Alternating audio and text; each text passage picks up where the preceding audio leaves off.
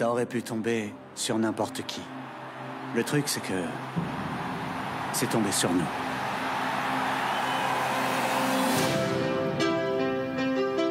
Et nous, ton morceau préféré de Motley Crue Ouais, parce que tu- tu as un morceau préféré de Motley Crue? Oh putain. Si on veut vraiment foutre tout le monde sur le cul, faut leur offrir un putain de show. Je veux dire faire comme dans un stade, mais dans les boîtes de nuit. Les fans, ce qu'ils veulent, c'est un peu d'anarchie. Alors on va leur en donner. What you gonna do, Dr. Feelgood Est-ce que tu sais qui a produit Dr. Feelgood, Sam? Ou est-ce que je te le réserve pour... Ouais, vas-y, dis-moi tout. Non, je te le réserve pour tout à l'heure. C'est un bon ami à Tits. Ah les, jeux, les, les- les- les genoux d'argent Le- C'est exactement le lui, Silver Knee. The Silver Knee, Bob the Rock, Rock, Le nettoyeur de moquette le lapeur du rêtre. Je n'ai pas eu l'occasion de vous voir depuis cette mission avec Stadt. Ça va faire plaisir de replacer euh, notre nettoyeur de moquette. On l'a bien eu, ce nettoyeur de moquette, ce bouffeur du rêtre, ce lustreur de gland, ce mâcheur de zizi. Ah putain, le Reventa quoi, le Reventa des studios. le Dyson de la prod.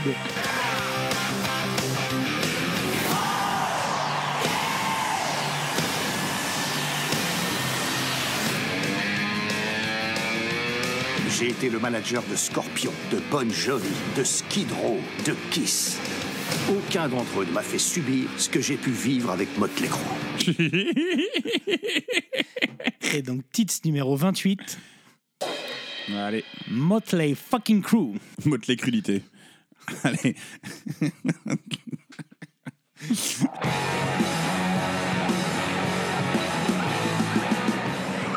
Des millions, hein, vous êtes charmante, mais vous voyez ce que ça fait déjà Un million, Armina? Tu sais que je t'aime bien, tu viens chez moi quand tu veux et tu baisses ma frangine. Moi, je suis dans le poulet. Eh ben, je vois rien qu'au niveau du poulet, c'est un bordel.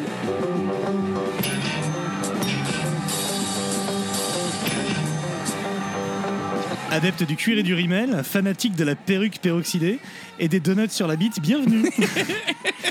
C'est peut-être pas évident au premier regard, mais Sam et moi avons beaucoup en commun avec Motley Crue. Le groupe dont il est Ah bah, question. j'aimerais bien que tu... Ah, va falloir que tu développes. Attention, Je n'ai plus mis de spandex depuis. Sam a jadis porté une superbe crinière sur bandana flamboyant. C'est vrai. Et de mon côté, j'ai enchaîné dans ma jeunesse des cures de désintox. Bon, pour des addictions au kebab, mais ça compte quand même. Bref, on est d'anciens déglingos, et qui mieux que des déglingos pour parler de Motley Un groupe qu'on va ranger tout cru, qu'on va manger tout cru, pardon, oh bah, à l'eau. Ah bah oui. Un, gr- un groupe qu'on va manger tout cru, tout Motley cru. pour, faire, pour faire une blague finalement qu'aurait pas renié Rockard. Ouais. Rockard d'ailleurs qui consacre sa une du mois de mars à Motley Crue. Mm. Tandis que le podcast Inoxydable consacre un épisode au groupe également, consécutivement à ce qu'on pourrait appeler un podcast gate, Dead Bank Theory et son épisode 2 sur le glam, qui était aussi gênant et peu, maîtri- et peu maîtrisé que Mm. le dépucelage de Tommy Lee, probablement à l'âge de, un an- de 11 ans. Alors, on s'est dit direct, on va faire un épisode sur Motley Crue. Enfin, euh, Et c'est d'actualité. Ouais, en vrai, c'est pas vraiment vrai, puisqu'on devait faire un truc euh, avec un, un donateur de Tipeee, mais ce blaireau avait baptême. Il nous a planté au dernier moment. Donc, bref, on va faire comme tout le monde, mais on va le faire en mieux. Ouais. Mieux qu'Ed Bank Theory, ça sera pas dur, parce qu'ils sont contentés de lire Wikipédia sans même comprendre la moitié des trucs qu'ils y Ah, ont trouvé. Mieux que Rockard, c'est difficile parce que c'est le meilleur magazine d'Europe. Depuis qu'ils ont mis Welcome X en album du mois. Et ce sera forcément moins informatif qu'Inoxydable, puisque ce bon vieux Rem, il, il connaît un rayon en, matière de musique touche dizzy. Ouais. Mais, Mais, nous, mais, mais on va dire la vérité, nous, en fait. nous, on est mieux, voilà, pour On va deux dire la vérité. Un, on va dire la vérité. Mm. Deux, on a vu The Dirt, ce qu'ont pas fait la plupart des autres gens. Et je l'ai, oui, on l'a lu. Et j'en place une d'ailleurs aussi pour, euh, pour Rick qui a, qui a parlé euh, à la fois de nous, Mhm. qui nous a fait une dédicace et qui a fait parler de The Dirt, du coup de Motley Crue, dont on reparlera également. La vérité crue. Nous, on va dire la, vérité, parce que, parce la que vérité crue, on va la dire. la vérité toute crue.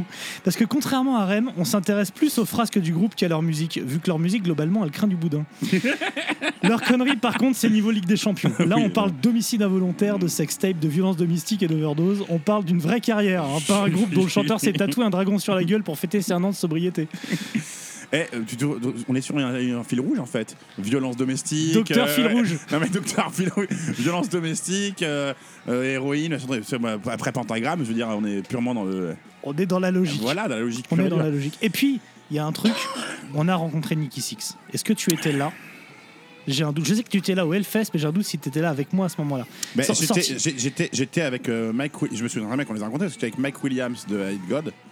Et on était au bar où il venait de voler, euh, il venait de voler une bouteille au bar et il est parti Mike Williams, après. pas Nicky Six, Non, mais Williams. et on assistait un peu sur le côté au concert de Motley Crue. Euh, où je me souviens de ce que Mike Williams m'avait dit. Il m'a dit Tu sais que j'étais fan de ce groupe-là quand j'étais jeune. Et, et, Je suis et- pas étonné. et d'un air désabusé, en train de reprendre sa respiration entre deux, deux bouffées de ventoline, il me fait Et regarde ce que c'est devenu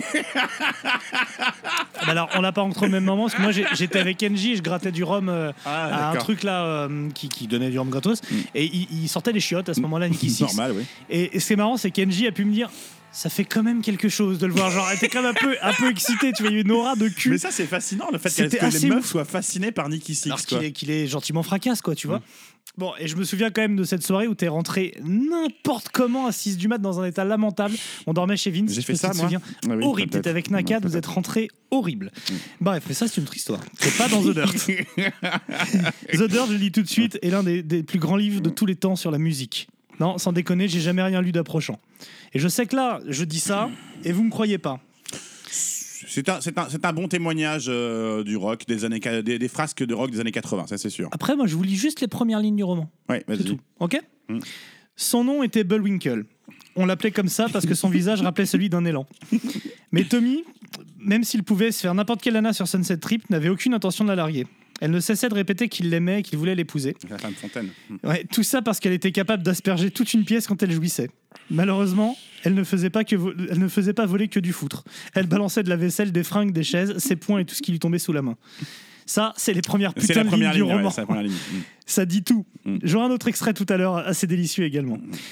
Voilà, c'est moi c'est un livre que je trouve que je trouve incroyable, pas seulement sur justement le rock and roll, mais également sur euh, à la fois le côté sordide, la descente aux enfers. Complètement. Mais c'est vraiment sordide. C'est, c'est, il y a un côté glauque en fait dans ce bouquin euh, misérable en fait. Il y a un côté glauque, misérable, un Mm. côté crasse comme comme le Mhm. titre en fait finalement, et il y a à aucun moment aucune bienveillance. Oui, c'est ça. Même des années après, les mecs sont capables de parler des moments tragiques que leurs compagnons ont traversés en les méprisant, du genre euh, Ouais, c'est là où c'est le moment où ce gros cachalot immonde de Vince, ce porc sans âme, apprend que sa fille va mourir d'un cancer. Tu, vois, si tu te dis, vraiment, les mecs Mmh. sont des Bien fils sûr. de personne. Et pour l'anecdote, à la sortie de The Dirt, il y avait déjà un projet cinéma en route. Oui, avec euh, Christopher Walken qui devait jouer un rôle, je crois. Dans, qui devait jouer Ozzy Osbourne et, Val. Kilmer qui devait jouer David Lee Ah bah ouais, mais non. Faut pas déconner. Mais Walken, Walken en Ozzy, mais ça veut rien dire. Été d'une absurderie. N'importe quoi, quoi. Et pourquoi pas Michel Galabru, Anthony Yomi aussi Non, mais on va, on va arrêter, quoi. Non, mais... J'étais pas prêt à ça. Pardon. Après, quand tu lis le bouquin, tu dis que c'est inadaptable. Littéralement inadaptable. En film, ça doit être interdit au moins de 25 ans et au plus de 40 ans, tu vois. Et pourtant, ils l'ont fait. Netflix l'a fait. Alors, ils l'ont fait. Mal, mais ils l'ont fait. Il l'a fait. Ils l'ont fait. Ils l'ont ils l'ont fait. Ils l'ont fait. En effet, il l'a dit. Il l'a dit. Eh oui. C'est pour vous donner un exemple, parce que vous avez, je pense, tous vu le film qui a été réalisé par le réalisateur de la plupart des jacasses et qui se veut trash, trashos, avec Oui. d'énormes guillemets. Juste pour vous expliquer la différence en un paragraphe entre le, le film et, Et- et la bio, c'est un peu long, mais c'est important. Il y avait une fille sans domicile sur Sunset. Elle était connue de tout le monde. Cette jeune cinglée portait un costume de cendrillon. Un soir, je suis passé la prendre pour la ramener à la maison pour que Toby essaye de se la faire. Et alors qu'il était au lit avec elle, on lui a piqué son costume. Elle a quitté la maison en larmes, euh, avec des fringues de Tommy sur le dos. On l'a jamais revue dans la rue. En matière de mal- malveillance, voilà. Et à partir de ce moment-là, il n'y avait plus de tabou. Piquer des fringues d'une nana sans domicile, c'était le summum de la connerie. J'ai même essayé de tirer la mère de Tommy, échouant misérablement. Après ça, je suis sorti avec un top modèle allemand, ou du moins une allemande plutôt mec qui se disait mannequin. Elle avait des photos d'elle les- euh, avec les mecs de Queen, j'étais impressionné. Son voisin du dessus, Fred, voulait m'apprendre la technique du freebase, donc euh, c'est basiquement de la drogue. C'était pas du goût de l'allemande qu'on avait surnommé Himmler. Toutes ces semaines, Himmler venait à la maison et on faisait la fête en organisant, des mercredis nazis. On se baladait dans l'appartement avec des brassards et croix gammées, on frappait des talons avec nos bottes et on faisait des signes fascistes. Au lieu de cramer les cafards sur le mur avec la bombe de lac, on les attrapait, on les égrillaient au four. Quand ils crevaient, Ils se levaient sur leurs pattes arrière avant de retomber. On hurlait des mots en allemand imaginaire à travers la vitre du four. Et ce n'est pas très gentil, ce que vous faites. Des millions de gens sont morts dans les fours, répliqua-t-elle avec son accent profond et guttural. Les Allemands. Ben oui, les Allemands. Comment est-ce que tu veux adapter ça en film? Ouais, il a un peu édulcoré ça dans le film. C'est clair. Et pourtant, dans le film, t'as la femme fontaine, t'as de la Ouais, drogue, mais il ça, se pique ça, à l'héroïne, il y a fait, des ça, overdoses et tout. fait. Mais juste le mercredi nazi, c'est pas adaptable. Ouais. Tu vois? Alors bon, euh, avant qu'on parle de tout ça, il faut que ce soit clair et net pour tout le monde, mais je pense que c'est pas une, une nouvelle, je l'ai déjà dit plusieurs fois. Dans... Motley Crue, moi, c'est tout ce que je déteste. Voilà, je déteste ce groupe, je n'aime pas leur musique, je trouve que c'est pitoyable. Euh, je déteste le, c'est tout ce que représente ce groupe en fait, mais je trouve que c'est pas, c'est enfin, pas un groupe quoi. C'est parce que C'est on un en parlait. Ouais, c'est des c'est de la pure merde. Alors c'est sympa quand t'es en zone VIP ou que t'es en festoche euh, en train de boire des coups au bar et qu'ils passent girls girls girls machin truc. Et il y a le côté un peu festif. Je comprends que ces albums-là ont marqué toute une génération. Parce que c'était fun, nanana, Mhm. et que les gens après ont détesté le grunge parce que ça vendait pas du rêve et que ça, ça leur vendait du rêve. Bon, moi, je suis de l'autre, je suis de l'autre catégorie. Donc, que ce soit clair et net, je déteste Motley Crue. Mais par contre, j'ai adoré Dirt, le, le bouquin de par le livre quand je l'ai lu il y a, il y a- bouquin il y est a très très longtemps. Le bouquin, j'ai trouvé ça rigolo.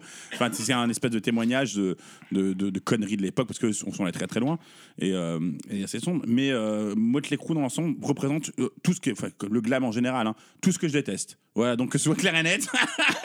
c'est pas, je Ça, partais, c'est dit, je partais pas sur un, tu vois, un truc. euh, bon, voilà, le, le film The Dirt, je me suis dit bon, je vais le regarder parce que j'ai bien aimé la bio, je vais voir ce qu'ils en ont fait, quoi. Bon, ouais, je veux- on va développer après. Mais, euh, mais voilà, faut savoir que je, je supporte pas ce groupe-là et que je trouve ça vraiment nul, nullissime. Voilà. Très bien. Enculé.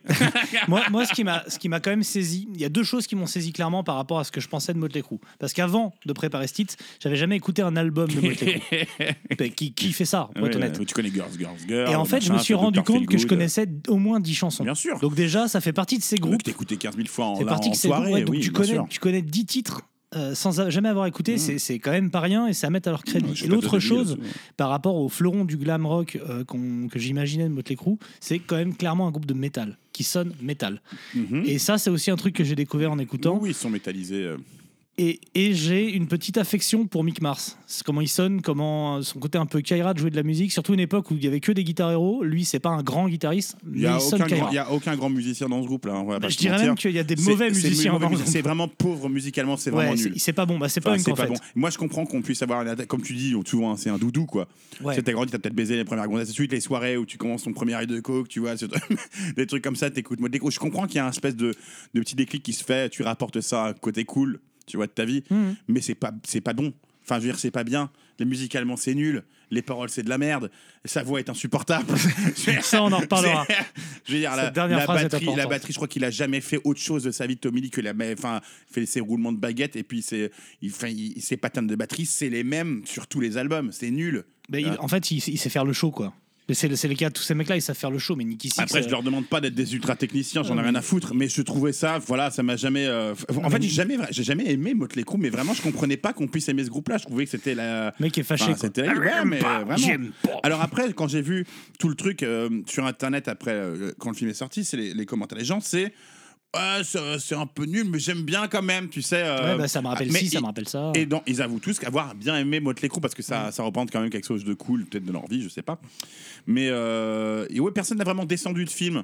Je sais pas, moi, en tout cas, dans, mes, dans, mes, dans tous les contacts, il n'y en a pas beaucoup qui ont dit non, du mal tout du le truc. du Ils ont trouvé ça fun, ils ont trouvé ça représentatif à peu près, hein, alors que c'est pas du tout le cas. Ils ont hein, dit, euh, ouais, fidèle, voilà. fidèle à la bio, ce que pas Absolument pas. tout à c'est- fait non, vrai. c'est pas ça vrai, prend, c'est ça pas prend vrai. un, un déroulé, voilà. Mais C'est pas vrai. Et moi, en regardant le film, j'ai ça, c'est un peu comme regarder un documentaire sur YouTube. Ça conforte un peu tout ce que tu penses, ce truc-là. Mais franchement, je vois pas comment on peut aimer ce groupe-là, quoi, en fait. Je pige pas le truc. C'est quoi qui est fascinant là-dedans? Tu veux m'expliquer, Mathieu? Bah, je vais t'en parler. Ouais. Je vais t'en parler parce que du coup, j'ai quand même beaucoup bûché le truc et j'ai été pris d'une sorte d'affection, syndrome de Stockholm, je sais pas trop Bah, quoi je dire. pense, mais, ouais. mais pour, euh, pour, euh, pour ce qui est Motley Crue. Motley Crue, c'est trois jeunes glands. Un fan de New York Dolls, euh, Alice Cooper, les Sex Pistols, ça. Trois jeunes branleurs et un vieux, Mick Mars, 10 piges de plus, obligés de supporter l'enfer de tenter de faire fonctionner un groupe avec trois têtes de glands. Mick Mars, c'est le plus vieux. hein. Euh, il, a, euh, il, est à, Il il, est a en été, 51. ouais. ouais, il a été papa euh, deux fois avant 20 ans, donc grand-père trois fois avant 40, pour te dire un peu. Et en plus, il atteint d'une maladie dégénérescente de, des- des os. Alors oui, mais attends, excuse-moi. Alors je, je, je- je t'arrête sur ce point-là. Ça, par exemple, premier point, ridicule du film.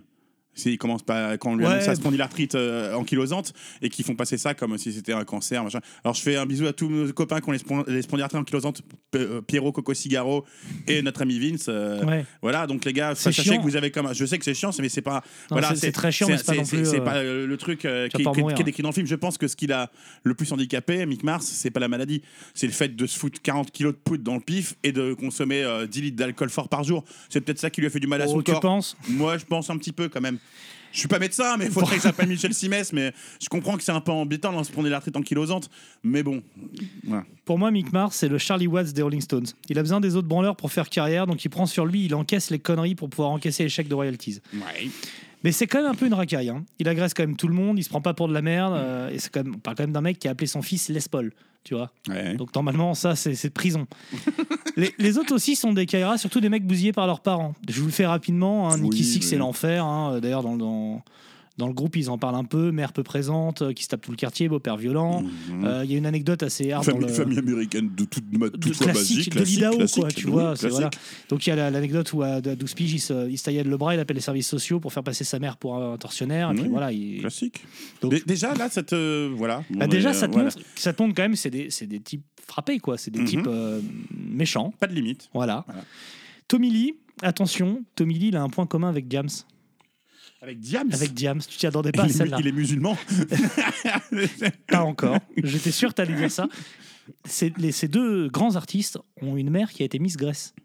Sans déconner. Ben ouais. La mère de Diams et la mère de Tommy Lee ont été Miss Grèce. Miss Grèce 1957 pour Tommy Lee. Voilà, j'ai que ça à dire. Incroyable. voilà. Ok. Mais après, bon, on est sur un mec qui tape sur la gueule de ses femmes. euh, C'est un classique, ça, c'est euh, le aussi. Jusque là, c'est pas Voilà. un bon batteur évidemment. Non, Il est non. pas horrible, mais sur, Bah, il tape mieux sur les femmes que sur sa batterie. ça, sur- sur une échelle allant, sur une échelle allant de Lars Ulrich à John Bonham, il est dans le ventre mou et gras de Matt Sorum, tu vois, un peu. c'est ça. Ah, et Ouais. Ceux qui ont l'intention de le défendre, parce qu'il y en a, hein, à- à- au concert de. Comics il y a pas longtemps, j'ai vu Fred Loussala qui me l'a défendu. Voilà, je pense que ces gens ont probablement oublié qu'il a créé par la suite Method of Mayhem, un groupe de rap metal euh, dans lequel il y a des guests aussi clinquants que Fred Durst, Lil Wayne ou Snoop Doggy Dogg. Come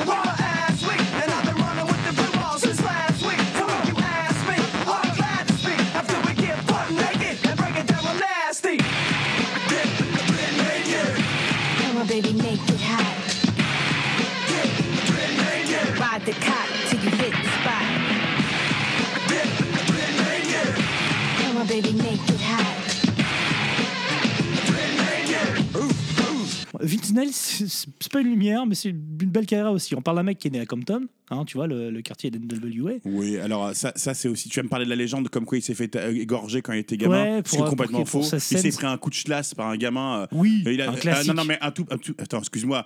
Moi, j'ai grandi à Trappes. j'ai arrêté des combats de coups de couteau de, de gamins. Tu vois, vous avez 13 piges. Non, je sais pas quel mais Ils avaient 13 piges, mais ils étaient beaucoup plus vieux. Et ils se battaient à coups de couteau pour avoir une cartouche euh, GoldenEye sur, sur- tu vois, sur. euh, Sur Super Nintendo. sur- non, pas sur Super Nintendo, sur après, là, euh, la Nintendo 64, Ah, sur- à, coup, à coup de chlasse. Et c'est qu'il Trappes. était vachement bien, Jean jouer à 4. Voilà, pour... mais exactement. Donc GoldenEye, je comprends, tu vois, qu'on se batte pour ce jeu-là. Bah, Donc Vince ouais. Compton avec son truc, s'il te plaît, Ouais, voilà. Bah, Détends-toi, fiston. Après, voilà, c'est- juste que si je devais faire une analogie, c'est un peu comme si on apprenait que Calogero venait de le nez sous bois, tu vois. Voilà, euh, c'est pas. Pas me faire croire qu'il a grandi, il entendait des coups de feu au loin, ouais super. oui, voilà. on l'a tous Voilà. vu, quoi. Enfin, je sais pas. euh, De toute façon, tu enfin, vas. toi, t'habites à Paris, ne serait-ce que la pollution, enfin, tu vois. Bon, après. Enfin, c'est pas, faut pas le faire passer pour une racaille non plus, quoi. Non, mais c'est un petit blondinet qui se prend pour Robert Plante, tu vois, il bouge bien son petit cul, mais le problème c'est qu'il a un truc. Enfin, Robert Plante a un truc que lui n'a pas, c'est une bonne voix, quoi. on peut le dire. Bon, après, il aura son lot de malheur, hein. Miskin, comme on dit, Miskin, le pauvre. miskin. Miskin. Hein, il, tue, il tue un de ses meilleurs potes en bagnole, il fera de la prison d'heure pour ça, très peu. Mhm. Sa fille décédera d'un cancer, il a quand même une chouette vie de merde, un peu comme sa voix. Mhm. Tout à Euh, fait. Et il finira là en bonhomme chamallow. Et euh. il finira obèse. C'est d'ailleurs assez intéressant Bah parce ouais. que Je crois qu'il est, pris, il est prévu pour jouer dans le prochain Ghostbusters. il peut, il peut jouer bouffe-tout. ouais. Et surtout, je pense que si Mick Mars euh, est trop près de lui, tu vois, avec son nom de barre chocolatée, il risque de se faire gober par Vince Neil. C'est ça le souci. Bon. Motley Crue, ça commence par euh, un album autoproduit. Too Fast for Love. Et Too Fat for Love. Too. Too Fat for Love. Too Fat for Love. Mettons du Vince Neil 2019 dans tous les albums. Too Fat for Love. C'est alors un album autoproduit. Il y, a- il y a deux types de groupes qui autoproduisent leur album. Ouais, surtout les années 80. Il y a les génies incompris, en avance sur leur temps, Mhm. et les groupes de merde. Je te laisse deviner où se trouve Motley Crue. Pochette inspirée des, des, des- des pierres qui roulent. hein, euh, La musique un peu aussi. Mhm. On est sur, euh, sur du Rolling Stones, Aerosmith, machin. Oui, c'était du boogie rock. Et là, ils reprennent un truc Voilà, de boogie rock, je crois. c'est euh, C'est vraiment boogie rock. Il y a une qualité, ça sonne brut, un peu sauvage. Ouais. Il y a un défaut, tout le reste. On peut dire ça On comme va ça. pas dire ça comme À ça. commencer par le chant de Vince Neil, parce que là, c'est le chant vraiment euh, brut. C'est l'enfer. Mhm. Moi, je, je pige pas qu'on aime ça, euh, ce chant-là. Je trouve ça, mais c'est horripilant. C'est euh, bref. je- Ouais, euh, c'est insupportable. Voilà. Entre insupportable et inécoutable selon les morceaux. Alors, ok, Mhm. Live Wire est un morceau cool, enfin, en tout cas, le riff est cool et tout. Euh, ils en parlent bien dans, enfin, dans le, le, le film The Dirt, ils montrent bien comment, enfin, ils, comment ils imaginent ça s'est fait. Mais Ouais, c'est ridiculement fait dans le film. Ah, Enfin, C'est c'est pourrave de faire ça. Oui, de toute mais- façon, tout est nul dans le film. On va en parler après, mais, euh, mais ça, ça, ça, c'est particulièrement mauvais, quoi. Enfin, ce genre. euh, Bon, bref, vas-y, continue. Il y a un truc assez intéressant. Pour rappel, Mhm. Mink Mars, avant, euh, faisait des reprises de, de rock sudiste. Et il rentre dans un groupe qui veut faire un peu du glam. Du coup, écoutez bien Merry Go Round, avec son intro qui singe à la fois Scorpion et Liner Skynyrd, c'est saisissant. Liner Skinner. Non, c'est Liner, tu verras. Ouais, et après, c'est l'art nerd.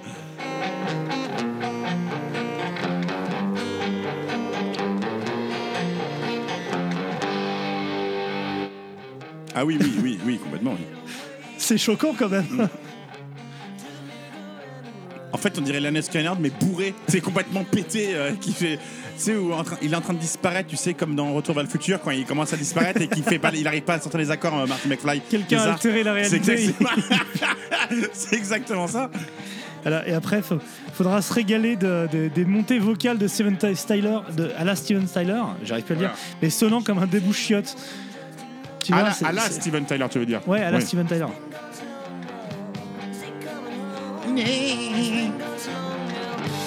Cette voix. Putain,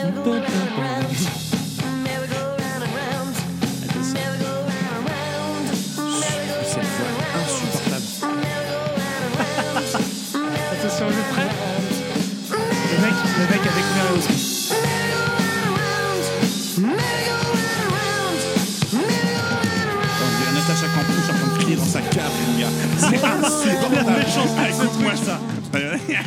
Voilà, ouais, on peut Allez, arrêter là. Coupe-moi ça, merci. Voilà, ça, ça me paraissait important de, Ah non, que, les- tous les gens qui disent Ouais, mais Too Fast for Love, c'est comme un album hyper fun. Bah écoutez-moi ça et trouvez-moi du fun là-dedans. Quoi. Donc Voilà. voilà. Faut savoir que bon, ça, le, le film, c'est il le, le- il le décrit aussi. Euh, on est à l'époque. C'est un groupe qui traîne sur le Sunset, euh, le Sunset Strip. Euh, qui est un endroit le plus détestable sur Terre, je pense. C'est Euh, je- je- tout ce que je déteste dans le monde, hein, c'est ça, c'est concentré là-dessus. Moi qui me Euh, balade pas mal sur les Champs-Élysées ces derniers temps, c'est vrai les- que c'est pareil. C'est vraiment un endroit là, tu tout est remplaces les gilets cassé. jaunes par du spandex léopard et. C'est- ça. Euh, on est dans une époque où il n'y a pas le sida, donc euh, on peut s'amuser, on peut baiser dans tous les sens. euh, Il y a un peu de l'insouciance, quoi. Oui. Euh, on sort beaucoup pour se montrer. Oui. Euh, on, disent mot pour mot voilà, dans- tu viens- deviens une pseudo-star parce que tu joues au whisky à gogo ou dans ce genre de truc-là.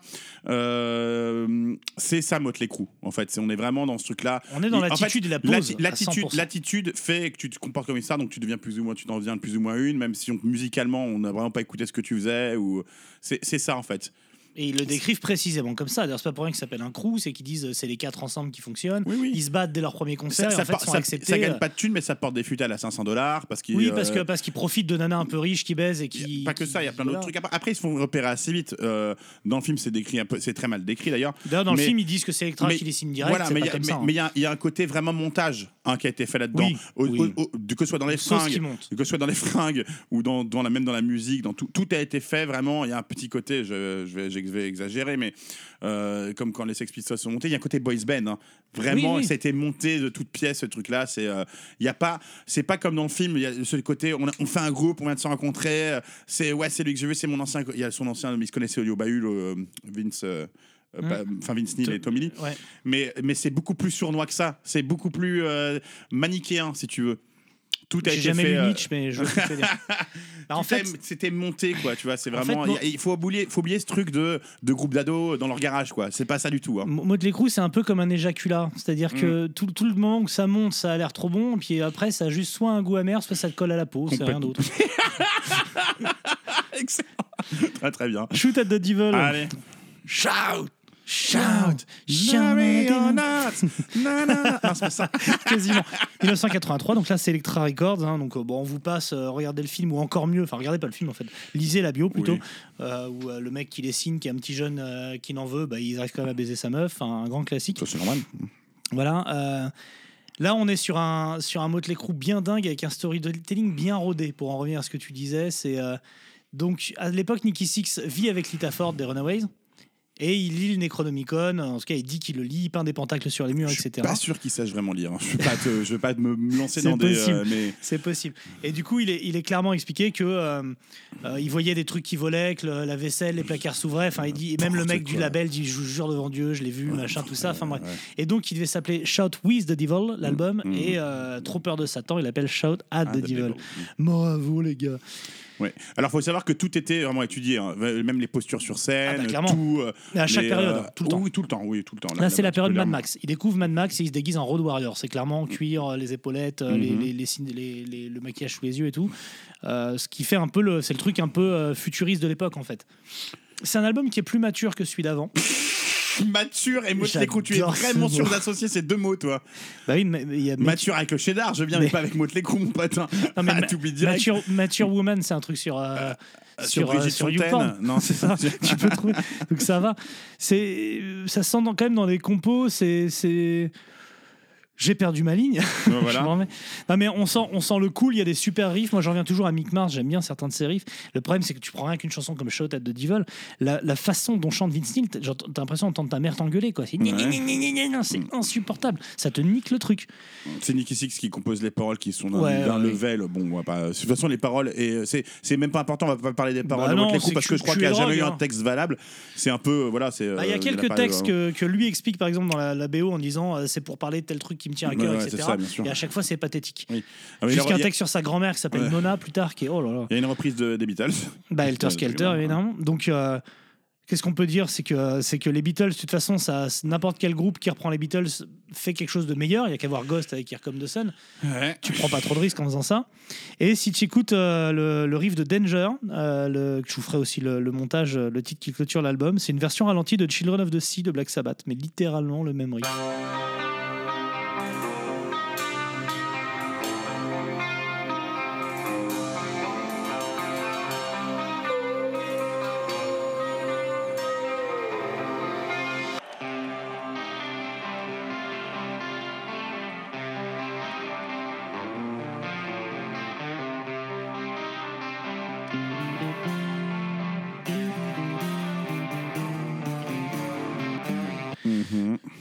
Encore une petite repompe comme on aime. Et c'est à ce moment-là qu'il tourne avec Ozzy Osbourne.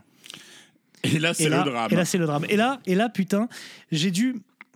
J'ai dû me retenir pendant une semaine. Tout le monde me taguait. Waouh, t'as vu le film The Dirt? T'as vu ce qui se passe avec Ozzy? C'est incroyable. Oui, Il sniffe des fourmis bon, et tout. bon, depuis, euh, non seulement ouais. on le sait depuis longtemps, mais surtout rien que cette, euh, cette anecdote-là. Donc, euh, en gros, dans le film, on le voit qui sniffe des fourmis et qui lape sa pisse puis la pisse de Tommy. Mhm. Euh, rien que ça, c'est juste une version édulcorée de la version du bouquin. Où s'il est habillé en peignoir, c'est parce qu'il a juste agressé une vieille dame pour Oui. lui voler ses fringues. Oui. Rien que ça, et, et après il finit en étalant son caca sur les murs des chambres d'hôtel. Enfin, tu vois, c'est, on est Et, et dans, et dans le film, ils font, ils font croire, enfin, c'est- plus ou moins amené comme ça. C'est, hey, il y a Ozzy, et Ozzy, c'est un peu leur pote, tu vois. C'est pas du tout le Ouais. cas. Ozzy savait qu'ils étaient dans l'hôtel, qu'ils voulaient ouvrir pour eux, ils voulaient juste mettre le level, tu vois, en disant. Bah, montrer que c'est vous lui le- êtes- le- le on saint dit- patron dit, schizos, vous quoi, êtes des tarés, là, C'est exactement ça. Donc il est arrivé, il a vraiment mis la barre. Bon, il a, je pense que. Oui, après il a, il réglé le truc. Ouais. Et donc c'est une tournée qui a été vraiment en, deux phases parce qu'il y avait la tournée folie avec Ozzy où il faisait n'importe quoi et puis les moments où Sharon Osbourne était là. Ouais. Et donc Ozzy avec Sharon c'est pas pareil. Je me permets encore un petit extrait. Mhm. Parfois quand Sharon n'était pas là, Ozzy craquait comme un gamin en manque de sa mère. En Italie, il avait acheté une poupée gonflable, a dessiné une moustache à la Hitler et posé l'objet à l'arrière de notre bus. Sur la route qui nous conduisait à Milan, il arrêtait pas de parler à la poupée comme si c'était sa seule amie. Il lui racontait qu'une conspiration se tramait contre lui et que tout le monde lui en voulait. Quand il est monté sur scène ce soir-là, il portait des bottes de la Gestapo, des dessous sexy, un soutien-gorge et une perruque blonde. Il avait l'air de bien s'amuser au début, mais après quelques morceaux, il a changé complètement d'attitude et s'est mis à pleurer. Je suis pas un animal, je suis pas un débile. Il s'est excusé ensuite auprès de son public et a quitté la scène. C'est le patron, Ozzy. Tu peux pas, tu C'est- fais ce que tu veux. Ozzy, voilà. on pense à toi. Mais on y est. Il faut savoir qu'à à l'époque, après, ils avaient, enfin, il avait tourné aussi avec David Liros. Les deux, ça met le level. Enfin, David Ah, ouais. tu connais que David Liros, c'est le seul à avoir couché aussi au niveau coke et alcool. Il faut quand même se remettre. euh, Oui, à l'époque, a- Van Halen avait tué Black Voilà. Sabbath en tu, vois 78. 30, tu vois 30 secondes dans le film David Liros euh, où Oui, il prend le miroir sur la gueule, ouais, ouais. machin. On où, voit euh, même pas sa gueule. Mais David là on parle d'un autre level. Alors, c'est pas pour minimiser du tout ce que fait Motley Crue. Genre, il n'y a pas de concours non plus. C'est pas un concours Non, mais de c'est des mecs qui sont allés très Alors, loin. ils sont allés loin. Ah, c'est pas- ont- c'est pas qu'ils sont allés très loin, c'est qu'à l'époque, il faut savoir que c'était un mode de vie pour beaucoup de groupes, la drogue et l'alcool. Nous, on est dans les années 80 et le sexe, avant les années SIDA. Euh, la, la coke, t'en trouvais absolument partout. On va, je sais pas, maquiller par des Fleetwood Mac ou des Eagles ou, euh, ou de tous ces groupes-là. Non, mais Ou de Black Sabbath. Euh, mais les Ou tournées, même, Sabbath, même, ouais. même les tournées, donc voilà, avec, avec merde, on en parlait David Liros. Mhm. Donc je comprends que certaines personnes, quand ils ont vu le film, qui n'ont pas lu le bouquin, mais quand, quand- quand ils ont vu le film, ils ont- et ça, ça peut être impressionnant, tu vois, ou les gens impressionnables, tu vois, de se Mhm. dire, ah ouais, quand même, ils allaient loin. Les gars, ils sniffaient de la coke, ils buvaient de l'alcool. Et il y avait des filles de petite vertu. Bon, moi j'appelle ça un mardi soir, techniquement, mais ça m'a pas, c'est pas le truc qui m'a impressionné. Moi j'ai vu les soirées, tu fous un, pan- un pantalon spandex à Jean-Luc Delarue à l'époque, c'était ça. hein. Franchement, il y avait, il y avait rien à. C'est clair que rien que sur le paf, rien que sur France 2 dans les années 90, ah, je, te, je, te parle- je te parlerai d'une soirée un jour, mais franchement, donc ça, c'est pas du tout le truc qui m'impressionnait. Ce qui est, ce qui est choquant, enfin, ce qui est choquant, moi, ce qui, ce qui, ce qui ressort du film et qui est encore plus profond dans le bouquin, c'est euh, c'est vraiment cette inconscience et cette irresponsabilité que eux avaient particulièrement. Motley Crue l'a plus que les autres groupes. Les autres groupes se camaient, se droguaient et tout, mais il y avait toujours une espèce de professionnalisme derrière. Et de, il et faisait en sorte de la plupart les la plupart avaient des familles en plus. Faut pas. mais bon là, Mick Mars, va pas me faire croire qu'il a vu ses gosses. euh, Non, non, ah non, mais il le dit clairement, il mais, pas- euh, il pas en donc ce, plaît. ce groupe-là, en fait, ils faisaient vraiment n'importe quoi. C'est-à-dire qu'ils auraient pu tuer quelqu'un très facilement. Ils ont fait des choses. Bah, des- ils l'ont fait. Ils l'ont fait. Il a fait. Il l'a fait. Il a fait. Ils ont fait des horreurs, euh, genre violer une fille. Enfin, je Oui, sais il y a plusieurs fois. Ils ont fait violer une fille aussi. C'est-à-dire qu'ils l'ont enfermée dans une pièce avec, Avec un mec qui voulait se dépuceler. Elle elle s'est barrée. La meuf s'est fait violer en rentrant. Et le lendemain, le mec était juste content de pas l'avoir violée. et, et des, Et, et histoires mais ce truc atroce, de dire j'ai été hy- hyper rassuré de Oui, savoir que que c'est pas moi qui l'ai. Mais il y a des choses sordides qui font que, pour moi, c'est l'un des groupes les plus détestables. Alors, je sais pas ce qui vous, ce qui vous plaît là-dedans. Euh, on, on parle de décadence. Moi, le côté sex, drug and rock'n'roll, je trouve ça rigolo. Faire violer des. Enfin, battre des gonzesses, qui est quand même assez régulier dans le truc. Euh, Ouais, Tommy Lee, la main- la main lourde. Voilà, euh, mec, il a, buté un, il a buté un mec parce qu'il a roulé complètement pété au volant. Euh, faire violer des gonzesses ou abuser de femmes, mais euh, plusieurs fois, ça a Oui, été euh, il y a vraiment. plein d'autres histoires, Voilà. le, le combiné dans la chatte. Des choses absolument i- i- atroces. Alors, je comprends pas. Alors, on peut parler de Bertrand Cantat qui a foutu sur la gueule et on dit, on va pas le voir. Comment vous pouvez aller voir ce groupe-là? Excusez-moi.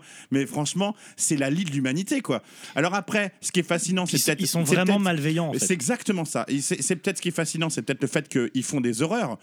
Euh, moi, ça me fascine pas. Ce, ce genre d'horreur me fascine pas plus ouais, que ça. C'est vrai qu'il peut y avoir un côté catharsis, et je parle pas de machinette, pardon. Sur le, sur Mais le côté. ils sont euh, détestables, Moi, moi, je fais en rien fait. de mal, mais j'écoute un groupe qui peut tout se permettre, quoi. Mais, Ouais, le truc, c'est rigolo, le truc des cafards avec les nazis, machin, ça fait de mal à personne. Oui, ça, nanana. on- ça, on Mais là, eux, eux ont fait, ont fait du mal aux gens, en fait. Ils ont fait du mal à leur famille, très beaucoup. Euh, Ouais. Ils ont fait du mal aux gens autour d'eux. Ils ont ruiné des vies, Ils ont fait À euh, leurs enfants. du mal à, à leurs proches. L'autre, il voulait baiser sa mère. L'autre, il a baisé la, la, la- la copine du producteur. Ils ont tous fait n'importe quoi. Tommy, c'est un fils de pute sans nom. Tu vois, je, je- je suis désolé, c'est une Ouais, sous-merde, quoi. une merde. C'est Vraiment une merde, une mais je crois que Nicky Six, c'est le plus enculé, Voilà. vraiment. euh. Et, et dans, ce- et dans le film, ce que je peux reprocher, c'est que non seulement ils ont, édu- ils ont édulcoré aussi beaucoup de choses qui sont un peu trash dans le bouquin, mais c'est qu'ils ont, ils les font passer un peu, tu vois, pour euh, ces sex and gentillets, à part l'accident, euh, et encore l'accident, tu sais, ils sont tous les deux bourrins en bagnole. Oui, mais c'est les héros de l'histoire, Quand ouais. Tommy Lee fout sur la gueule de la gonzesse, tu Oui. sais, dans, une des gonzesses, je précise, une des Oui. femmes, parce qu'il en a foutu sur la gueule de presque toutes Oui, même femmes. elle est en tôle Elle pour ça, hein, donc, euh. Euh, quand il fout sur. C'est excusé dans le film. Bah, ils Le le- ils propos font est passer la- nana pour une la- vraie relou, et tout de suite, il y a un mec qui valide qu'elle- le elle- coup, Elle insulte sa mère, elle lui dit euh, retourne à la chatte de ta mère. C'est l'insulte slave, la pichkoma telenu, retourne à la chatte de ta mère. Elle le traite, elle traite sa mère de conne, donc ça l'excuse le fait, il l'a frappé, elle est trop loin, elle a traité sa mère. Mais c'est pas ça. On- dans le film, ils arrivent à excuser le fait que le mec bat les femmes, quoi. Et ça, franchement, je trouve ça absolument, mais je trouve, à débecter le, le comment c'est fait, comment c'est tourné, le, le traitement de cette de, de leur histoire, je trouve ça à gerber. Voilà, faut que ce soit dit. Donc je je piche pas le truc. Alors en effet, c'est fun. Euh, En soirée, euh, Motley Crue, c'est le fun, tu sais, c'est la drogue, c'est Mhm. mais on peut, il y a beaucoup de groupes qui font Sex, Drug and Rock'n'Roll, Motorhead l'a fait là-bas, et euh, personne n'a fait du mal. au- Enfin, je pense pas qu'ils ont fait profondément du mal aux gens. Eux, c'est Oui. un groupe comme tu dis malveillant. Et en fait, Oui, Motley Crue, c'est tout ce que je déteste. Et bon, voilà, fallait juste que je précise Bah, le truc que Un je trouve. pas bon musicalement, qui fait des chansons qui te touchent pas et qui est malveillant, je comprends que tu sois pas fan. Et je piche pas comment on peut aimer et comment on peut aller les voir en live, quoi. Je, je, je, je comprends pas en fait. Parce que c'est en plus c'est pas bon musicalement, donc. euh, J'entends. Bon, donc on parle d'un groupe qui a tourné euh, pour euh, ce, cet album-là. 20 millions d'albums vendus hein, pour Ah, le deuxième ouais, album. ouais. Ils ont tourné avec Van Halen, Dio, Maiden, Saxon, ACDC, Ozzy Osbourne. Enfin, Ouais, Alice Cooper, je crois aussi. 18, euh, 18 mois de folie. À ce moment-là, pas, Ah, pas, pas à ce moment-là, Ouais. mais, ouais. 18, 18 mois de folie. Mm. Qui se finit par la mort tragique donc de Rezel d'Anna Rock dans, dans l'action de voiture. Bon, ça, on va passer rapidement parce que c'est tout le monde le connaît, mais en gros, il prend le truc schisté, la voiture schistée, et puis il a l'accident. Il le, Le fait tout le temps. meurt. Tu sais qu'il avait une collection de bagnoles de course et qu'il s'amusait vraiment à Ouais. rouler comme un porc. Et c'était une question de temps qu'il bute quelqu'un en fait. Oui, Parce qu'il il était connu pour rouler comme un taré dans Los Angeles avec sa bagnole. euh. Ça, moi, ce que j'aime bien dans cette anecdote, c'est ce que je vais appeler le, le- le petit plus Motley, qu'on va retrouver régulièrement. C'est qu'il y, a il y a une histoire, l'histoire qu'on connaît, il y a le petit plus. Ouais. Le petit plus de cette histoire, c'est que Mick Mars, au même moment, était en train de se noyer. Il était moitié dans le comète, en train de se noyer, donc les gens ils faisaient du bouche à bouche sur la plage. Donc c'est ça qui est bon avec Motley Crue. C'est qu'ok, il y a un mec qui a tué un autre en voiture, mais pendant que l'autre était en train de crever dans l'océan, tu vois. C'est le petit plus. Et donc sort de, de- de toutes ces histoires euh, Theater of Pain, donc en 85. oui, donc, euh, le- Theater of Pain. le théâtre du pain, Mm. qui clairement, euh, clairement le titre fait, euh, fait référence à, avec le- les masques tristes qui, et ce, qui- cette qui- souffrance. qui est l'une des de- rares anecdotes vraiment rigolotes c'est c'est le tatouage du, du tourneur euh, qui Ouais. se fait tatouer la première cover c'est- qu'ils ont changé le nom de l'album Ouais, sans lui dire et puis euh, Et en fait, c'est un truc qu'ils font deux fois. John Corabi aussi, euh, avec l'album Ti- Till Death Tear Apart, qui finalement va s'appeler euh, Us Apart, qui finalement va s'appeler Motley Crue. Quoi. Donc, c'est, en fait, c'est des enculés jusque-là. Mais oui, C'est-à-dire que, oui, clairement, comment ça se passe Ils sont Bon, là, ça c'est ça c'est rigolo ça c'est Ouais, rigolo ouais, mais, ça. dans- mais en matière de malveillance, t'es avec ton pote, tu prends une chisse, mec, on va se faire tatouer, fais-toi tatouer le nom de l'album et tout, parce que t'es du Mm. crew maintenant et tout. Le mec se fait tatouer le nom de l'album et deux semaines après il le change. C'est et de le faire deux fois, c'est quand même un Mm. Level de fils de puterie. bien euh, sûr on parle de, on parle de mec qui a essayé de baiser la mère de son de, de, d'un Ah oui, de son pote. mais on on n'est pas c'est c'est C'est- pas un groupe c'est ce que je reproche aussi au film c'est qu'ils font croire que c'est un groupe Enfin, c'est un groupe sur scène, mais ce ne sont pas des gens, comme tu dis bien bien. Non, mais ils que pas, ils auraient pu se buter méchants entre eux, ils sont Ah bah oui, méchants, ils mais sont non, mais méchants. c'est pas méchant, c'est ba- baiser ta copine ou baiser ta mère, mec. mais mais non, mais ça, même la- moi, je c'est- le ferais pas, Mathieu. Et pourtant, à un moment. Non, C'est Mais- de la malveillance. Mais, mais c'est même plus que de la malveillance. Je pense que c'est plus que l'irresponsabilité ou l'inconscience. Je pense qu'on est sur un level de bêtises et de conneries euh, qui est. En effet, c'est pour ça qu'ils sont. y, il y a un côté fascinant là-dedans d'être aussi con et aussi stupide, de, de presque tuer les gens en balançant, en, en balançant les télés à travers le quatrième étage, mais en presque le mec, ils ont failli tuer le gars euh, euh, qui, a, qui a failli se prendre Oui. la télé sur la gueule. Ça, en plus. C'est un côté aussi, euh, euh, tu sais, qui fait partie de la légende. Nanana. Faut savoir que quand ils arrivaient dans les hôtels, c'est tout euh, presque mis en scène par le label. Ça faisait partie des frasques, ça passait sur MTV dans la demi-heure, mec. C'était Oui, filmé en direct. euh. Ils font croire que c'était. y a- en effet, ils ont un comportement erratique et tout, mais tout était presque. Tout, tout faisait. Tout était fait pour que ça se passe comme ça. Le label était bien content, il payait, on parlait d'eux, ça faisait les frasques. Et dans, dans l'hôtel, non, non, tu le vois aussi, dans, tu, le dis, tu le lis dans le bouquin et dans le film, euh, il n'y a, il y a pas juste. Ils partent pas en tournée juste avec le producteur. hein. Il n'y a pas un mec, un mec qui les gère. Il y a toute une équipe. Ah ouais, il y a un, tout, un, tout un truc. Donc quand ils font des bêtises, quand ils font des conneries, qu'ils ont la cam, ils sont pas tout seuls. Tu vois, quand les flics les poursuivent, ils se font cacher, machin truc. C'est tout un, il y a tout un truc autour d'eux. Tout est mis en scène, tout est contrôlé, si tu veux. Donc ça aussi, c'est ça aussi, c'est un peu pourrave, quoi. Et euh, ce côté. euh, ce côté euh, soi-disant groupe que tu. D'ailleurs, tu le vois bien dans The Dirt, dans le bouquin. Je suis désolé, est-ce que tu as l'impression que c'est un groupe dans, dans bouquin Déjà, Non, ils non, parlent, non. ils parlent chacun, euh, c'est séparé. Ils se, ils se détestent tous. Ils se contredisent, c'est-à-dire qu'il n'y a pas de vérité. exactement. Parce qu'ils n'ont pas les mêmes, euh, Ils s'insultent carrément. Oui. euh, ils se détestent techniquement. Enfin, ils voilà. s'insultent 20 ans après en parlant de moments tragiques. C'est ça qui est, qui est pathétique. C'est un, album qui, qui est, c'est un livre qui est assez pathétique à lire. Enfin, Il- qui parle de gens pathétiques. Il y a un- vraiment un truc sombre dans le bouquin quand il y a le, Oui. truc des descentes aux enfers, machin, mais je trouve ça vraiment pourrave. Ce qui est, ce qui est pas très dans le film aussi, c'est que, euh, soi-disant, quand ils vont le revoir euh, et qu'ils se retrouvent de rendez-vous dans un bar, tu sais, on va retrouver Mm. notre truc de bande. Ça, c'est pas du tout passé des comme avocats. ça. C'était dans des pièces avec des avocats, ils se Ouais. parlaient plus depuis l'année. Ils voulaient se mettre a- sur la gueule, ils se séparer. Les avocats 10 étaient là tout le temps depuis des années, c'est eux qui géraient tout le truc. C'est vraiment, c'était un. bi- Là, on parle de musique business et de ce que, attends, ce que vous voyez dans le film, euh, où à la fin, ils remontent sur scène, où ils se tournent vers la caméra, qui sait que on a retrouvé le groupe, mais ça se passe, c'est pas Non. du tout ça. Bah, c'est pas du tout ça. En, une phrase, c'est simple. Il y a un contrat de 12 millions de dollars qui toucheront s'ils finissent la tournée tous Oui. ensemble et qui devront payer Exactement. si- s'ils craquent avant. Et les mecs craquent tout le temps, en fait, ils tiennent pour l'argent. Donc c'est, Mm. on est sur tout sauf une happy end. Enfin, c'est un rise and fall. Le, le- Mais il n'y a, pas d'appli- il y a pas Il y a d'appli- jamais il y a- de il y a happy end, pas il y a d'appli- toujours il y a une pas d'appli catastrophe. story parce que je trouve ça, en fait, euh, bon voilà, ils ont eu, ils ont eu énormément de succès, Motley Crue. Euh, Oui, oui, oui, bah mais excuse-moi, mais la, la- la discogra- la discographie est quand même, c'est bon, c'est très disparate, c'est pas bon. Enfin, je veux bien qu'on aime Shot of the Devil euh, ou Dr. Feelgood, mais qui, qui a Géné- c'est Generation bon. Swine, New Tattoo, euh, c'est Ouais, un peine, c'est nul. Euh, C'est un peine, c'est nul.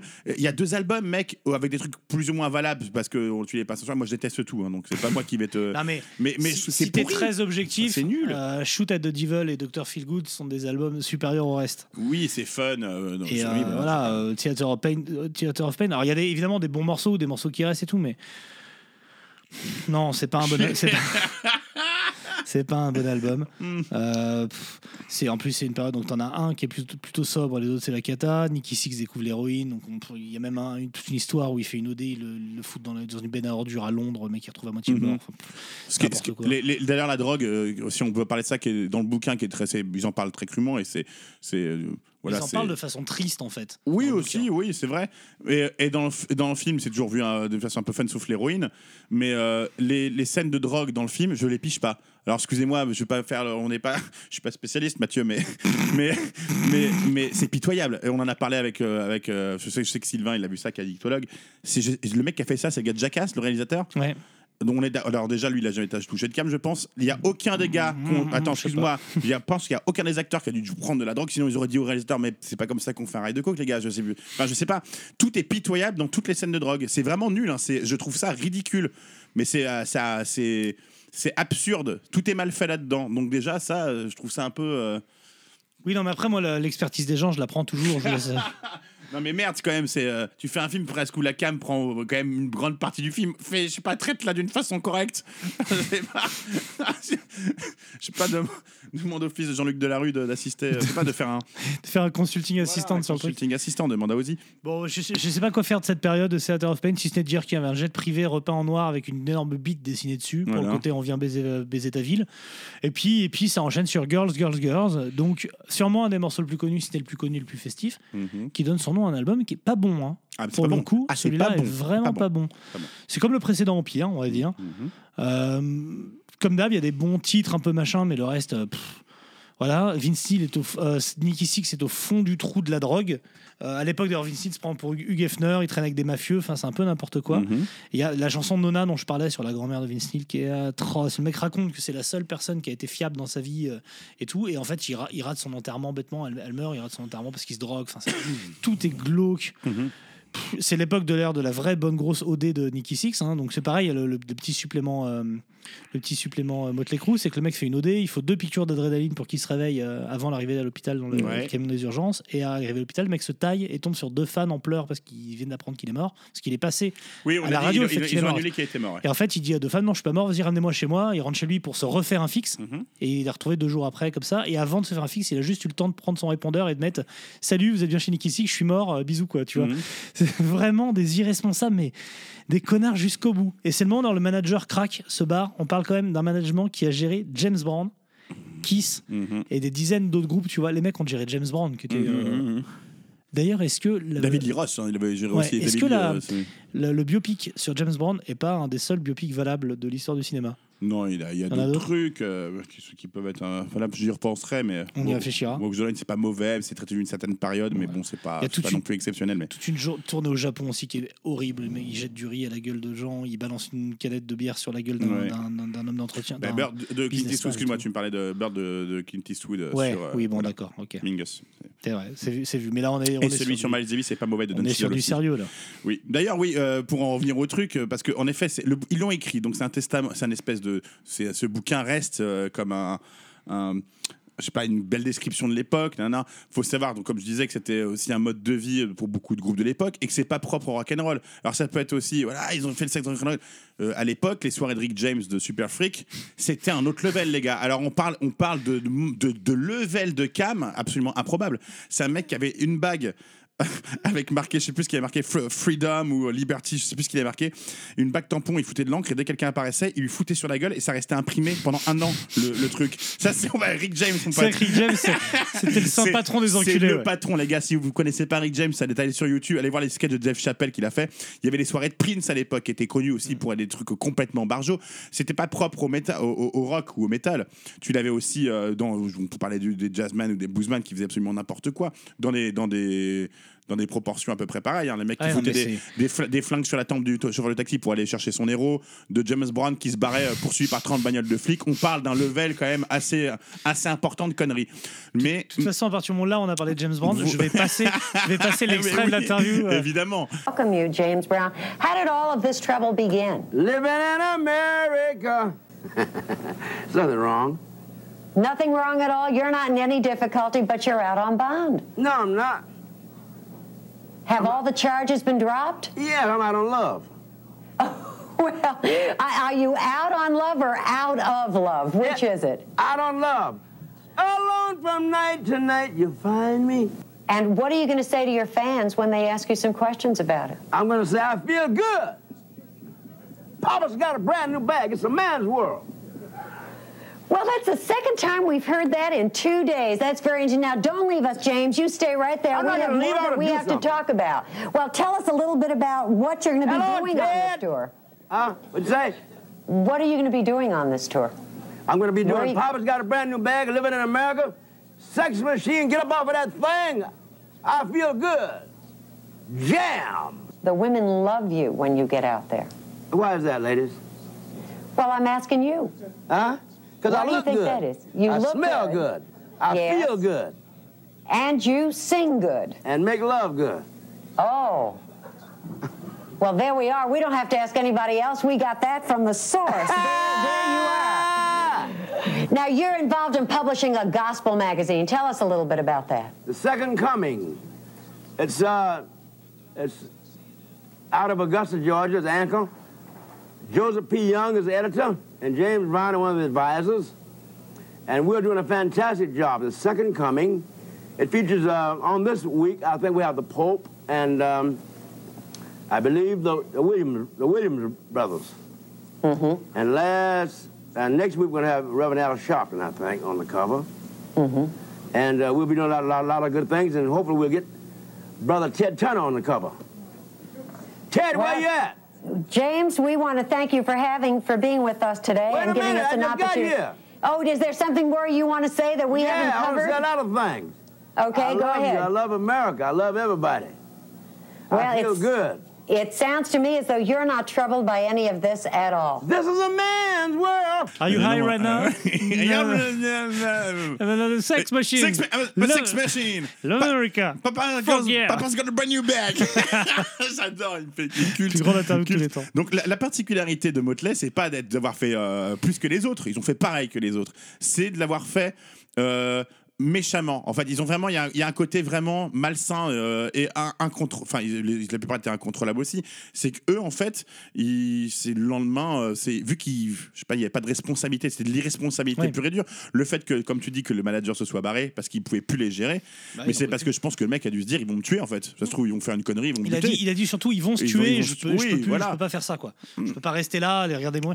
Parce que ça fait partie des anecdotes que je trouve assez génial, le petit plus Motley Crue, c'est qu'un jour ils ont retrouvé un mot sur le pare-brise de leur jet privé. C'est-à-dire que déjà pour Ouais. mettre un mot sur un pare-brise de jet privé c'est quelque chose où il y avait marqué Salut les gars, vous êtes en train de vous autodétruire, arrêtez, signé Aerosmith.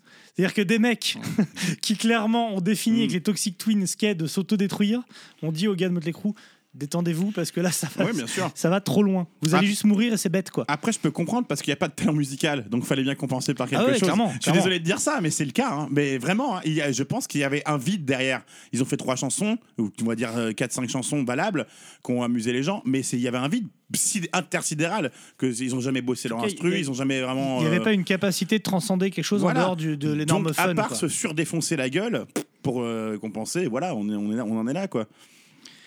D'ailleurs, ça a commencé comme ça. Euh, Tu le vois, cette scène dans le film, je sais pas comment, je me souviens plus comment c'est traité dans le bouquin, je sais pas si tu t'en souviens, où leur premier concert, et, ça part direct en baston. Ouais. euh, Si, bah en fait, il dit que les, les mecs, leur- les, les regardaient parce qu'ils étaient sapés n'importe comment, les traitaient de les et de tout grosses tarlouses. Et, Et, qu'en fait, un bon coup de basse dans la gueule et une grosse baston. Et dans, les mecs dans, commencent à dans, dire, dans, dans, dans le film, dans le film, tu vois un espèce de géant en plus, tu sais, genre Mhm. pour prouver que c'est pas des tarlouses qui vont cogner. Excusez-moi, je veux juste remettre dans le contexte. On est sur le strip dans les années 80. La plupart des concerts à cette époque-là de glam, il y a le public est à 90% féminin. Moi, je comprends que Tommy Lee soit, bar- soit parti se taper dans les, dans, Ouais. dans les fautes parce que c'est ça. en fait. C'est sa cible préférée, les gonzesses. Et, euh, Je tape, je tape. C'est vrai. Et, et- et le fait de pour prouver dans le film, il y a ce côté-là, on n'est pas les tarlouses et que ça part direct en baston. Et c'est ça qui impose le truc. C'est genre en mode les couches, c'est quand même des mecs. euh, Ouais. C'est ça le propos. On, en- Ouais, on en non, est là, mais- mec. On en est là. C'est ridicule en fait. Ça, ça, ça prouve rien, ça défend rien. Non, c'est nul. Et c'est traité comme ça dans le film. Je suis désolé. hein, Oui, mais ça fait partie des nombreux trucs gênants du film. Il y a beaucoup de choses gênantes Est-ce dans le est-ce film. qu'on ouais. parle de l'album de 1989, Dr. Feelgood? Est-ce Bah, qu'on parle oui, de son le- producteur? Ah, On y est. Eh oui. Monsieur, le, le Roventa des studios, le nettoyeur de moquettes. On vous en a parlé pour Metallica. Mm. On vous a dit que c'était l'homme euh, l'homme qui savait tirer le meilleur des gens, extraire Mhm. la sève. D'ailleurs, j'ai j'ai pensé que c'était un clin d'œil euh, que la, la gonzesse qui passait sous les tables et qui pompait ça aurait pu être. Oui, Non. bah, moi j'ai- j'ai j'ai fait pause J'ai sur le j'ai film. fait pause pour voir si c'était pas euh, Bob les Rock. cheveux blonds comme ça, C'est un peu Bob le Rock. nez un peu proéminent, c'est possible que ce soit Bob Rock. Je pense que c'est un clin d'œil à Bob Rock. Je moi. pense qu'il y a un clin d'œil, ouais, parce Rock. parce que en a nettoyé des chibres. hein. Alors, The Chibre Cleaner. Shibo Cleaner. non, Dr. Feelgood, ça doit être lui. Hein. Ah ils l'ont sûrement appelé comme ça l'album parce que c'est Bob Rock. Mec, ils arrivaient un peu stressés. Et il Bob a Rock, il- fait reluire, mon sur le canapé, détends-toi. bien sûr. Je vais te mettre à l'aise. Il aura fait des fixes et tout. euh. Je vais trouver ta prostate du bout de mon petit doigt, t'inquiète pas. Là, c'est l'époque où tout le monde arrête de boire. Hein. Mick Mars se désintoxique tout seul, les trois autres vont en clinique. Bob Rock les fait travailler comme des ouvriers chinois dans une usine à jouets. C'est vrai. Mick Mars peut raconter que là où il enregistrait avant de ses parties de guitare en 10 jours, là il passait 10 jours par titre à empiler les couches de guitare parce que c'était la grosse spéciale de Bob Rock, Mm. l'empilement. Et pourtant, il a fait deux, il a fait les albums de euh, The Cult qui étaient vraiment bons à cette période-là, hein. de 86 Ouais, à mais qui 89, sonne, qui sonne ultra super. produit. Hein. ah bah oui, mais c'était super. Bien sûr. Mais, Mais, mais, mais, mais n'a pas le talent de The Cult, je suis désolé oui, c'est ça, c'est autre chose. Pas le talent vocal, c'est clair. Ni, ni musical, je le dis Ouais. tout de suite. Bon, finalement, pour moi, c'est le plus écoutable. C'est une sorte d'ACDC euh, festif, quoi. Tu vois, Ouais, euh, plus ouais. orienté cul, machin. euh, Enfin, plus direct, moins, moins intelligent, on va dire. Bah, tu as, t'as TNT, euh, enfin, tu vois, c'est commence Oui. par. euh, Bah là, c'est Kickstart My ouais, Heart. ouais. euh, Terror and. Voilà. Et, et la grosse machinerie en live, hein, toujours intéressant de savoir que c'était 12 semi-remorques, 36 amplis Marshall, autant d'amplis SVT. Ouais. Moi, les SVT, j'en ai fait 4 ans, c'est chiant. mais il y a de la balade sur cet album, je Ouais, supporte ouais, pas, moi, c'est insupportable. hein. Without You, c'est. Enfin, des trucs. euh, Je peux pas. Et ce qui est marrant, c'est que justement, tu dis des balades insupportables, mais ils ont par exemple tourné avec, euh, avec ce qu'ils appellent des groupes de pop metal de merde comme Warrant et Whitesnake. C'est marrant qu'ils aient du mépris pour ces gars-là. Oui, bah oui. Alors ouais. qu'il y a quand même pas mal de choses en commun. Mhm. Mais bon, et puis évidemment, la, la- la tournée finit par partir en couille, tout le monde boit. hein. Bah, évidemment. Il y, a- il y a- il y a deux choses notables sur cet album-là. C'est la participation de Sébastien, de Sébastien Bach euh, qui fait les chœurs sur Time for Change et de Brian Adams. On parle de Brian Adams, monsieur, qui est venu chanter sur l'album sur Sticky Sweet. On parle de, de- de Los Angeles de cette époque, ouais. Est-ce que c'est après avoir rencontré Brian Adams qu'ils sont allés enregistrer les albums suivants à Ah, Vancouver peux C'est possible. hein. euh, Sans dire le. Canada, ça a l'air bien. La poutine, Mm. la neige. Bon, voilà. euh, Qu'est-ce que tu veux que je dise euh, sur cet album? Moi, je. Il y a, il y a le deux tiers des chansons qui sont assez cool et qui sonnent bien. Après, il y a des trucs vraiment, Ouais, pas. vraiment pourraves. hein, ça finit. euh, ça finit naze et surtout ça part en couille avec Vince Neil. Ah, Ah oui. là c'est la période IndyCar et compagnie, Euh, ça, ça part clairement en couille et donc, euh, donc Vince Neil se, se barre du groupe est viré du groupe, on sait pas vraiment, s'en va. Il fait sa collection de bagnoles. Et était il va, voilà, il va, il va essayer de mourir en étant pilote d'IndyCar. D'ailleurs, il n'a pas Mhm. réussi, mais c'était sa tentative, je pense, de meurtre. Qui est considéré comme l'un des métiers les plus stupides au monde. C'est écrit dans South Park. Il faut vraiment être très con pour faire ça. Je pense, ouais. Ouais, faut vraiment Je être, pense. euh, Et donc Bob Rock reste pour l'album d'après. Ah bah oui, pourquoi Ah pas bah. Attends, euh, la moquette elle est posée, mon gars. Tu vas Quand pas, t'as- il va pas s'enfuir comme ça, Domi. quand t'as, le gland luisant, tu reviens. hein. C'est une bonne pédicure. Et donc l'album suivant est, est enregistré avec John Corabi. Ouais, Voilà, John Quel- Corabi qui n'était absolument personne avant ouais, ouais. et qui est absolument personne depuis. exactement. Voilà, C'est on- c'est un homme de paille. Quand on est- c'est un homme de paille, c'est lui qui devait apporter les pailles C'est pour la ça, côte, d'ailleurs. c'est ça, il lui C'est pour ça qu'on l'appelle homme de Elle- paille. mais- L'homme de paille, viens voir. Et euh, produit par Bob Rock, donc, qui aura donc fait le plus gros succès et le- le- la pire lose commerciale de, de, Ouais. de Motley Crue. Mhm. Donc c'est plutôt sympa. C'est, rare qu'à mon avis qu'il se plante dans les grandes largeurs, le Bobby. hein, Ah, il fait bander. Ah, il donne puis, sa euh, personne. bah, hein. voilà, il fait tout. Ah ça on peut pas. on il peut pas assiste. euh, ouais. Bon là, on est clairement sur un album de grunge. Enfin, qui veut faire du grunge. Alors, on est plus. Alors, à l'époque, ils disaient métal alternatif. Ouais. Ils, oui, ont, oui. ils ont osé Je- sortir je ce mot pour cet théorie. album-là. hein. C'est une horreur d'avoir de oser dire que c'était du métal alternatif. Mais on est, on est clairement sur je veux faire du Alice in Chains. Je vais faire du Soundgarden, Ou mais j'y peux pas. Moi, on n'a pas. c'est pas possible. C'est pas. Bah pas après, vraiment soyons clairs, John Corabi chante 100 fois mieux que Vince Neil. c'est une, 200 c'est une fois évidence. Oui. Après, il, il- il sonne cliché. C'est-à-dire que c'est la voix éraillée à deux balles.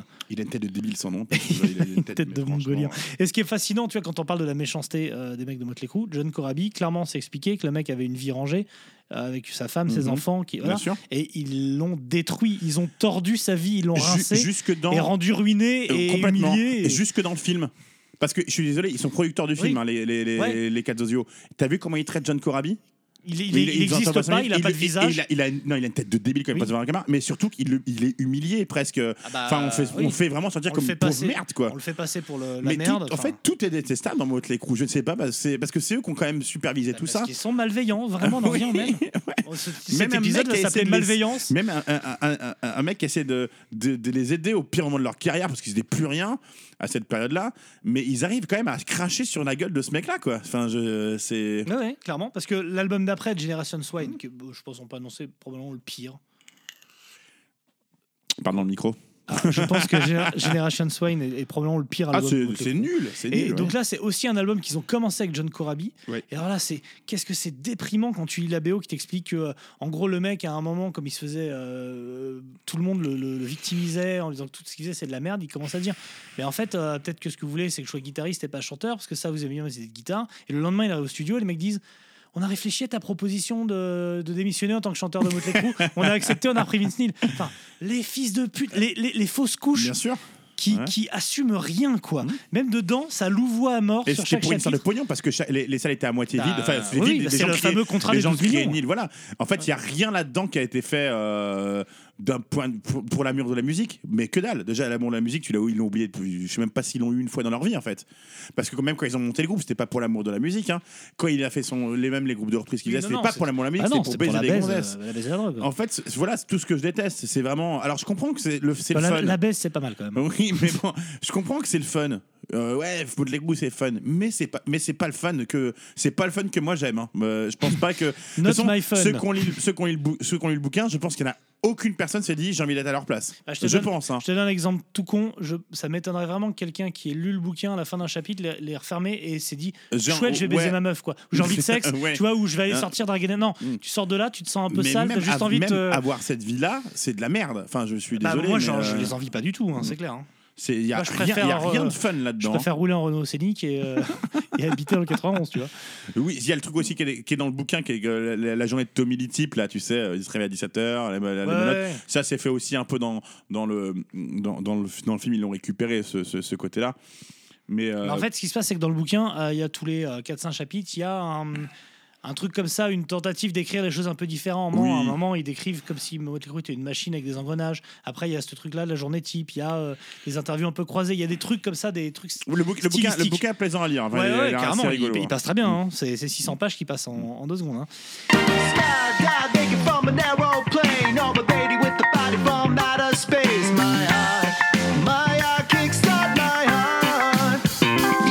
L'album d'après, donc euh, Generation Swine, euh, il est commencé avec Bob Rock et John Corabi, et les deux se sont dégagés.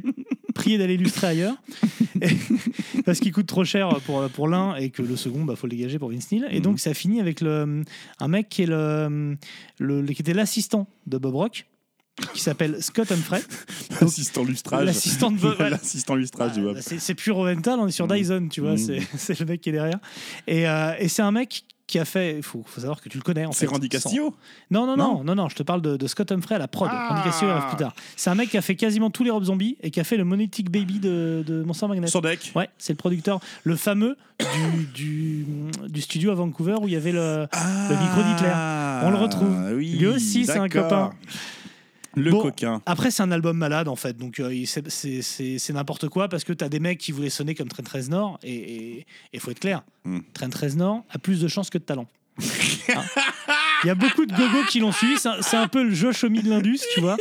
Et, mais, il est nul ce gars, et donc essayer de sonner comme Train 13 Nord quand en plus t'as le talent musical de Motley Crue, forcément c'est n'importe quoi. Je- cet album m'a fait mal à la vie, quoi. La pochette est minable. Nul. Tout est nul. je, pour moi, c'est le plus nullissime de tous. Il craint un max. Moi, Voilà. je crains. Voilà, arrêtons là. Et bon, Je pense que même un mec qui aime Motley Crue trouve, va, va être. va- franchement, faut, faut, faut dire la vérité. Moi, déjà, je déteste tout, mais là, c'est particulièrement de la merde. C'est inaudible. Je vais pas me faire croire que t'écoutes ça chez toi, quoi. si, si, si vous avez aimé cet album, euh, appelez-nous au 30 au 3637. Faites un don au Téléthon finalement. Ça serait... Non, non, mais- euh, nul. et, et donc, euh, l'album d'après. Donc là, y a- ils font une grosse tournée, un peu greatest hit avec Mm. euh, tout le monde et tout. Et euh, Tommy Lee s'en va. C'est la période de problème Ouais. judiciaire. euh, C'est- terrible parce que tout, tout ce qu'on est en train de dire, parce que là, on est déjà dans un mauvais, mais on va Ouais, dire qu'il y a- y le a- mauvais. On va dire qu'il y a 4 ans, en fait, où Motley Crue a été au sommet. Au sommet. Moi, je dirais Euh. 80-89. Je dirais c'est vraiment les années 80. En 80, ils étaient personne. Non, mais c'est la période euh, fast de Motley Crue, on va dire. euh, Ouais, tout- fast la, la- for pas- love. ouais, ouais, la période fast, c'est vraiment, euh, on va dire, la fin de Shoot at the Devil quand ça marche bien jusqu'à Dr. Feelgood. Ou Donc, on va 83, dire- 89, ouais, voilà, ans. on n'est pas sur Ouais, du. si tu euh, veux, 5 ans, allez. Mais en 5 ans, ils en ont fait du mal. ils, ont, ils fait et du mal à la musique et du mal aux gens autour d'eux. Bah oui, euh, ils, ont, ils ont fait souffrir et même mourir des gens. D'ailleurs, on peut faire vite pour les prochains, parce que tout le monde s'en fout. Tu vois, New Mhm. Tattoo en 2000. Alors, il y a Randy Castillo qui, qui- qu'ils ont connu sur la tournée Cozy Oui, mort, ouais. et, et qui n'a pas pu faire la tournée derrière parce qu'il est mort d'un cancer. La petite Skylar, la fille de Vince Neil, qui est. C'est toujours triste quand un enfant meurt, oui, tu le sais. j'ai pas envie de me moquer. non, non, sûr. je me moquerai pas. Et c'est triste. Et en plus, dans le, dans le bouquin, c'est vraiment. euh, c'est, Dans le bouquin, horrible. ça fait plus C'est mal que le film. Dans le film, je trouve ça ridicule. Ouais, c'est mal foutu. Papa me laisse pas m'ouvrir euh, un corps. C'est tout est fait, c'est ridicule hein, dans le bouquin. Mais euh, enfin, dans le, pas dans le bouquin, dans le, dans le, dans le film. Mais c'est difficile Par de le contre, faire littéralement comme je- ils l'ont je- fait. là. Voilà, c'est horrible quand un enfant meurt. Par c'est contre, la petite Skylar, je suis vraiment désolé pour elle qu'elle n'ait pas connu euh, sa mère prostituée euh, de petite vertu et son papa. euh, ce gros pourceau de Vigny. voilà, donc je, je pense que tu es peut-être mieux là où tu es, euh, petite fille. Petit ange parti trop tôt. On t'embrasse. Franchement, ça, ça, enfin, ça, c'est oh, c'est dégueulasse à dire, quoi, mais bon. Et tout était irresponsable, même sa, sa daronne qui pensait qu'elle avait une grippe, même dans le bouquin, le son- il lui l'avait pas vu, il l'avait jamais contacté, elle Ah pas chez le terrifiant, docteur. c'est terrifiant. C'est- en fait, c'est, il y a un côté malsain dans tout ça. Le bouquin, il, il reste, il y a un truc vraiment côté Ah, malsain. je t'ai dit, moi, euh, le, le bouquin- le truc, il m'a mis mal. Ça, moi, je l'ai lu en écoutant Ouais. Machinette, j'étais pas Et, heureux. et hein. je les aime, et tu- quand tu le lis, tu les aimes pas. Tu te dis, mais t'es vraiment une pauvre merde, quoi. Oui, et bon, tu le fait qu'après elle monte sur scène alors que sa fille vient de mourir, ça, c'est chacun son truc. Dans le, dans le, Euh, film. Oui, voilà, oui, c'est parce que dans, dans, dans le film, ce qui est rigolo, c'est que il, il, bou- enfin, il a, une- il a un deuil, c'est-à-dire qu'il va au bar, il boit deux trois whisky, puis après c'est Mhm. reparti comme un 40. Donc c'est, mais en fait le film est vraiment pourrave. Je suis désolé de vous dire ça. C'est, j'ai trouvé ça bien. nul du début à la fin. bien. Le traitement, la réalisation, euh, les mises en situation. Et euh, quand tu grattes un petit peu le fond de ce qu'il y a, Ah. donc on parlait de, de, de- de Tommy Lee, le fait qu'il connaît ses femmes, tout ça, et en plus, c'est- il y a Nicky Six, c'est vraiment beaucoup mis en avant. Mais euh, c'est, c'est, je trouve le, le film est pas bon. Vous pouvez me dire que c'est un, Tu veux un qu'on bon se- film on se le fasse maintenant, ce film? Hein? Tu veux qu'on se le fasse maintenant, le film? Ah bah oui, si Eh tu ben, veux. D'un point de vue technique, c'est rien que la, la, la scène d'intro qui est un, qui est un. Ah merde, j'ai Oui. pas trouvé le, le mot, mais un. Un plan séquence. Un plan séquence, merci. Qui est un plan séquence dans un donc a un Avec des arrêts sur image à la Los 300. Angeles refait, euh, voilà des années 80 dans un style, avec ce- ce- cette image, ce grain de photo dégueulasse. Ça, Mhm. c'est un des moments les plus gênants que j'ai vu, qui Ouais. finit donc sur une. euh, tout le monde sait que donc euh, j'ai lu dans le, dans le bouquin que dès les premières pages il y a une, une femme fontaine qui Oui. est censée éjaculer au milieu du truc et donc ils veulent se, se- se montrer subversifs en finissant leur plan séquence par ça. Franchement, il y a rien de crédible là-dedans. Il y a le bouffage de chatte que- qu'ils essaient de te montrer, tu sais. C'est vraiment le truc des années 80 où le mec se secoue la tête comme ça Ouais. devant une femme qui écarte les jambes. C'est ridicule. C'est c'est très mal fait. Dans, tout le film, il y a un irrespect des femmes absolument Oui, profond. oui. Bah bon, ça, Oui, c'est propre à Motley Crue, et, et au Sunset Strip de l'époque, mais Et puis c'est du c'est du c'est du trash de pacotille quoi. complètement. Tout le long. Mais c'est tout à fait Tout ça. le long. Parce que même, le, je dis, le traitement de la drogue, euh, le traitement des personnes, les, acteurs sont très mauvais. hein, Je suis désolé de dire ça. Essayer de retrouver le, par le mec qui joue dans Games of Thrones, là, qui joue le rôle de Mick Mars, qui est peut-être le seul un peu valable. Euh, Tout le reste, c'est- Daniel tout le Weber. reste, c'est vraiment nul. Euh, non, pas- Euh, le, quoi, le mec qui joue le rôle de Tommy Hill, qui est un rappeur, lui, c'est c'est Kelso de Z70 Show. Mais c'est euh, mais pas un euh, rappeur, c'est Machine Gun Kelly. Ouais, Machine Gun un- Kelly. C'est un chanteur de. C'est un peu rappeur. Ouais. Non, c'est un Non, rappeur. c'est un rappeur. Un rappeur, c'est un rappeur. Ah merde. Et euh, non, non, c'est les rappeurs, les gars. Et, et, et par contre, c'est Kelso de Z70 Show? C'est de la DFC, c'est le grand, le grand. Enfin, on s'en fout de tout ça, à la limite, c'est euh, comment ils ont voulu décrire les personnages. Mais c'est juste que c'est pas bon. C'est pas un film où tu t'amuses. Moi, si tu veux faire. tu- on parlait des films sur le rock qui parlent de drogue, sexe. Si vous voulez vous marrer, regardez Get Him to the Greek. Au moins, ça, c'est déjà, c'est bien filmé. Enfin, le, le- le réalisateur est, est- a quand même euh, un peu plus d'inventivité. Euh, Le propos est rigolo. Les acteurs sont bons. Mais bon, bizarrement, ça parle d'un d'un d'un mec, d'un anglais. Euh, Oui. C'est Russell Brand. Là, ça reprouve encore la- une fois la supériorité, Mais- des, mais la le- supériorité des Anglais sur les Américains qui sont vraiment Tout le temps, toujours. euh, toujours, derrière. Toujours, Toujours. derrière. Toujours. Pas, pas chier. Donc, là, Get Him to the Greek, ça s'appelle comment Amer- American Trip, je crois, en français. Ouais. Euh, ça, c'est rigolo. Et en plus, il te met, Putain, il te met ça, plus de bien, ça. malaise, il te met plus de malaise que The Mais Dirt. Mais oui Parce qu'il y a quand même des moments malaise. Et, mais non, mais c'est pourri. Et ça, se- ça se regarde le nombril. The, The Dirt C'est- est hyper littéral, euh, vulgaire dans sa façon d'être filmé C'est et mal filmé. c'est tout. c'est Et c'est finalement un Rise and Fall de sale type. C'est-à-dire, t'avais une vraie matière. Ils essayent de suivre le bouquin pour en faire un Rise and Fall, alors qu'il y a une vraie matière de montrer des gens, euh, des gens tristes, des gens destructeurs. Oui.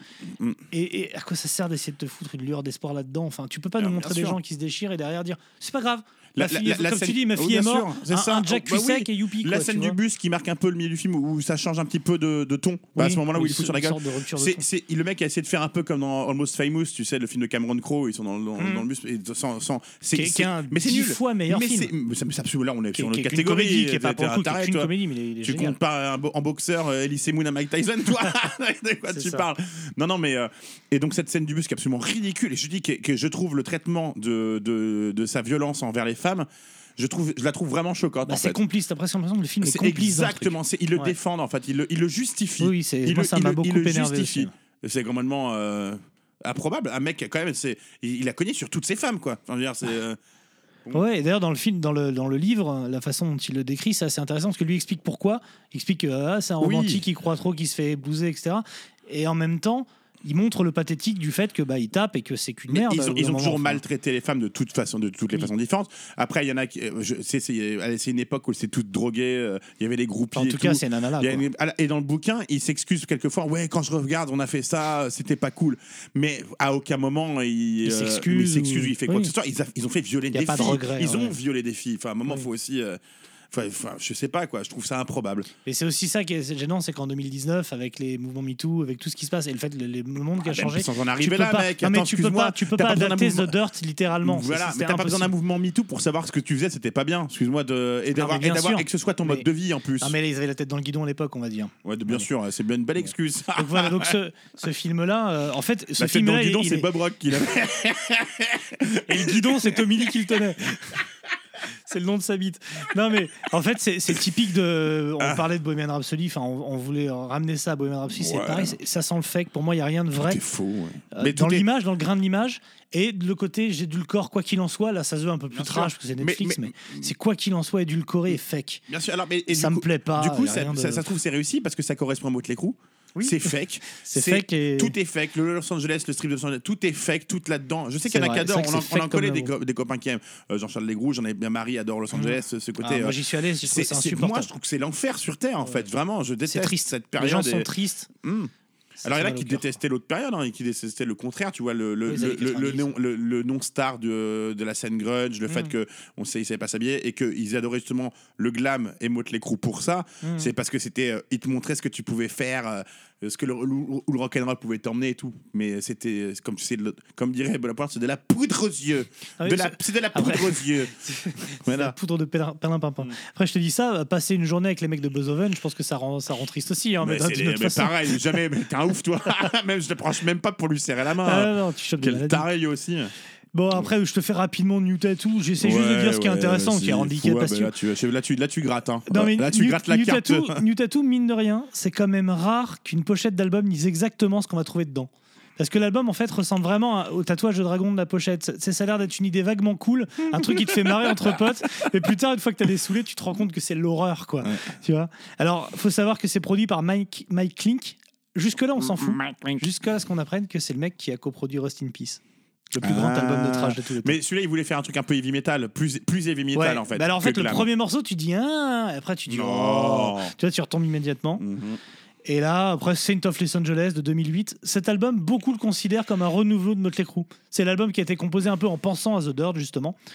Donc il y a un côté un peu synthèse de ce qu'était justement Los Angeles dans les années 80, vu par des vieux d'aujourd'hui. Je connais cette théorie. Je connais cette théorie. Franchement, c'est chiant comme la mort. Évidemment. Euh, et la voix de Vince Neil, elle est trafiquée sur Pro Tools, mais plus que ça, tu peux pas. voix, parce qu'il il est cuit. il est cuit. Bah, il- pourtant, il a du coffre. Hein. Pour le coup, il a, il, a, il a un physique de chanteur d'opéra. euh, Ah ouais, du coffre, il a du réfrigérateur, tu veux dire. Il, a- il, a- il lui manque Un le, de pick-up, il, manque le robinet en façade, mais franchement, sais, t'as le distributeur, le distributeur de glace dans le c'est dos. c'est ouais. pas un coffre, c'est une glacière. Ah ouais, non, hein. mais euh, Oh le frigo américain, quoi. Voilà, et là, c'est produit par les mecs du, du- de 6AM, donc t'as DJ Ashba, euh, James Michael. enfin, pff. Voilà. 6AM, on va pas en parler de ça parce que bon. Non, non, après tous les trucs Method of Mayhem, 6AM, tous les trucs en AM d'ailleurs, on s'en rend pas tant qu'on s'en. I, I am d'ailleurs. IAM, ouais, YM, YMCA, enfin tous ces trucs-là. Non, non, tout ça, voilà. euh, épargnez-moi, épargnez-vous ça, je vous en supplie. Ouais, euh, de toute façon, Motley Crue ressemble tellement aux années 80. Ils sont tellement l'image de ça que Ouais. par cette- qu'est-ce qu'ils Bah, pouvaient et faire ça en avait été dit qu'ils avaient utilisé les fonds. de- Ils avaient dit, Tommy, on a utilisé les fonds de tiroir euh, pour euh, mais les fonds de tiroir, mon pauvre, tu les as utilisés de, de- mais- Sur ton premier mais- album, Mais sur déjà. ton premier album, c'était les fonds de tiroir. Ton trick, c'était, c'est voilà, c'est. euh, Qu'est-ce que je te dise là-dessus? Je, je sais pas quoi te dire de plus. Kickstart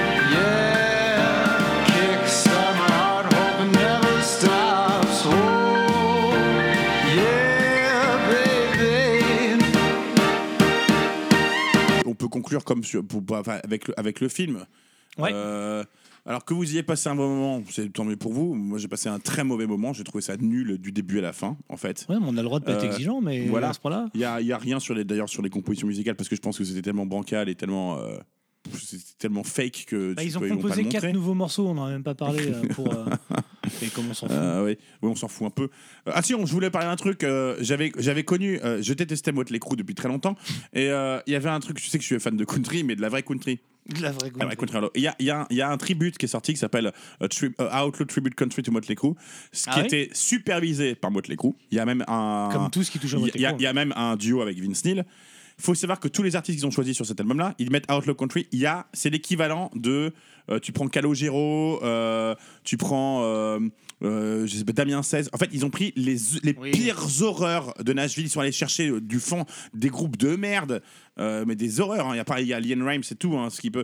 Et c'est la, la même qui est, vous pouvez l'écouter, donc c'est déjà ça marche pas. Déjà Motley Crue, tout ça, ça marche pas, mais Motley Crue en country, euh, tu, tu, tu, tu, tu oublies tout de suite. Déjà sur le euh, papier, c'est pas bandant, mais Ouais, alors, non, faut pas faire ça. Faut la choucroute, euh, la, la choucroute de la mer, ça ne marche pas. Faut pas le faire.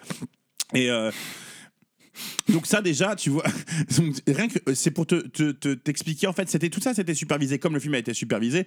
Le, en fait, c'est, je pense que dans la musique, ce qui est important, c'est le goût, ton goût, c'est le bon goût. Motley Crue, Bob Rock disait ça des bites, hein. ouais. Motley Crue ont fait preuve, je pense, toute leur vie de mauvais goût, que ce soit dans le traitement des personnes, dans le traitement des femmes, dans leur musique, dans leur goût vestimentaire, dans ce que tu veux. C'est un, c'est ce groupe est pour moi l'incarnation du mauvais goût. Voilà. Drop mic.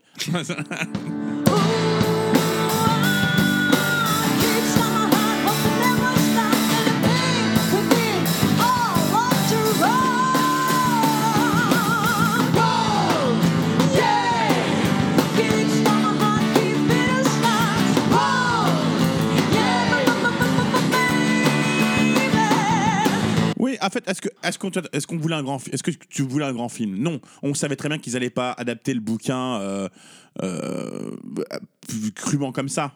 Tu vois, le bouquin est pas adaptable finalement. Non. Tu peux pas. Le fait qu'il soit du Corée, c'est pas choquant dans l'absolu. Mais ce qui est, ce qui est, ce qui est choquant, c'est que ce soit mauvais malgré tout ça. Ce qui est- C'est ce qui que est gênant, c'est qu'il soit moins bien filmé, moins intéressant que la sextape de, de Tommy Lee et Pamela Voilà, Anderson. c'est ouais. ça le problème. Je, préfère pas. une bonne pipe dans un bateau, moi. Et putain, il est frère de bite avec Adil Rami. Déjà, pour te dire à quel point, mec, t'es en manque. T'es dans un.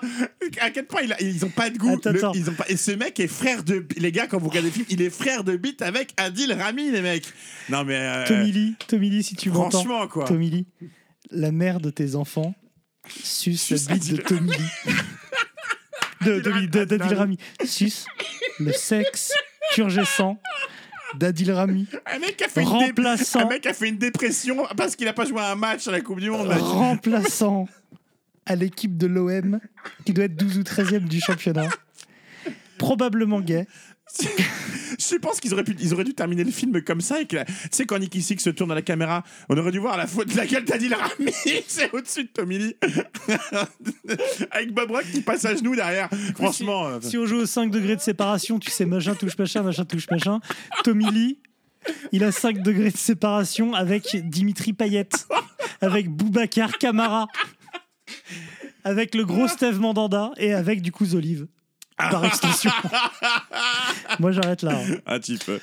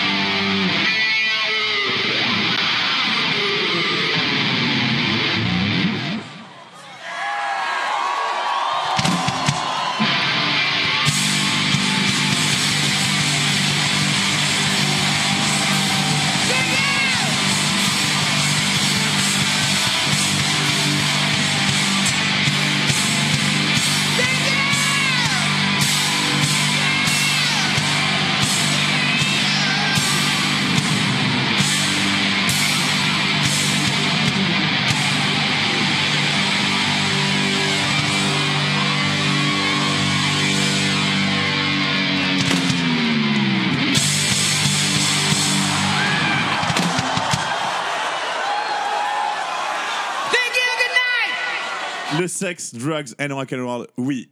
Mais soyez bienveillants, quoi. Tapez pas les, tapez pas les femmes. Je sais pas, tuez pas les gens. tuez pas les gens, tuez pas votre enfant. La Mon conseil d'ami, tu- tuez pas votre enfant. Tuez pas votre enfant, tuez pas les gens. Faites-le bien, quoi. Il y a des. Voilà, faut- c'est pas un exemple à suivre. Bon. euh, Et si vous, vous aimez le cinéma et que vous voulez vous lancer la carte de réalisateur. Vous inspirez pas de pas, Zodert. voilà. Mais voilà, Et arrêtez de vous toucher sur les réseaux sociaux sur ce film sans Ouais, déconner. voilà, vous êtes un peu- Euh, c'est un peu ridicule. soyez Voilà. un peu responsable. Hein. Merci. Oui, j'ai envie de te dire, soyez responsables. Soyez responsable et bienveillant. Comme ils l'ont, comme ils l'ont dit, deux verres. Oui, mais pas, tous, pas les tous jours. les jours. J'en peux plus. J'en peux plus de 2019. Quand est-ce que ça s'arrête La bonne nouvelle, c'est qu'ils ont arrêté Motley Crue, on les entendra plus. Alors, attends.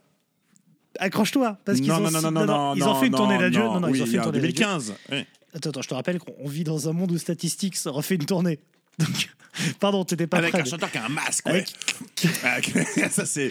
Ça, c'est la réalité dans laquelle La on vit. gêne, la gêne, Et ouais. donc, donc, Motley Crue a signé un contrat disant qu'il n'avait plus le droit, ever, de tourner sous le nom de Motley Crue. Du coup, ils réfléchissent à tourner sous un autre nom.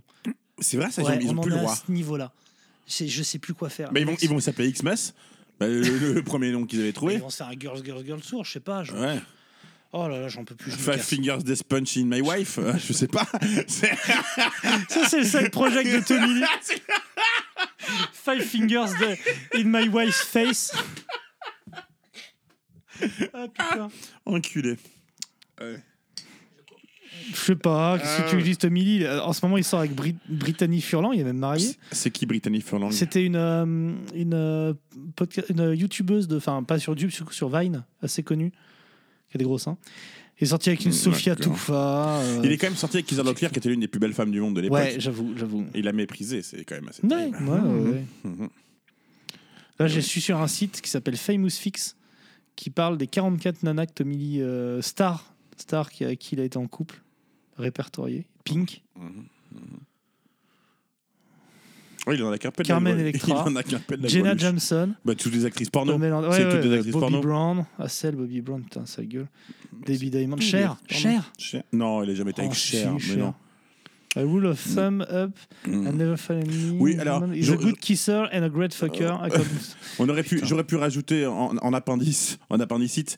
Euh, alors Dirt, si vous avez le, le bouquin est super, je vous conseille la bio de Rick James, super freak. Ah ouais Euh, ah, je- alors là, vous êtes dans du. euh, alors ça a été, il, il, a- il dit pas la moitié de ce qu'il a fait parce que je, vous, je vous conseille les, les sketchs de Dave Chappelle euh, euh, sur euh, aussi sur.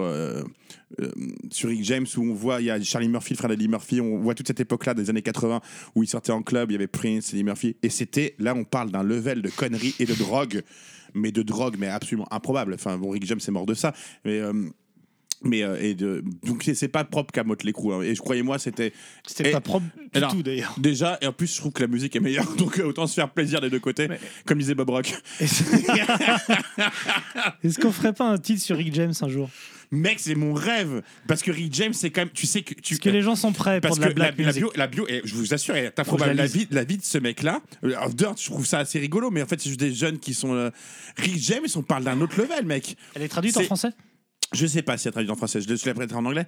Rick James, c'est un mec qui, qui, qui se fait embarquer dans une école militaire, euh, qui doit partir au Vietnam. Il ne veut pas partir au Vietnam et il dit non, non, c'est pas pour moi.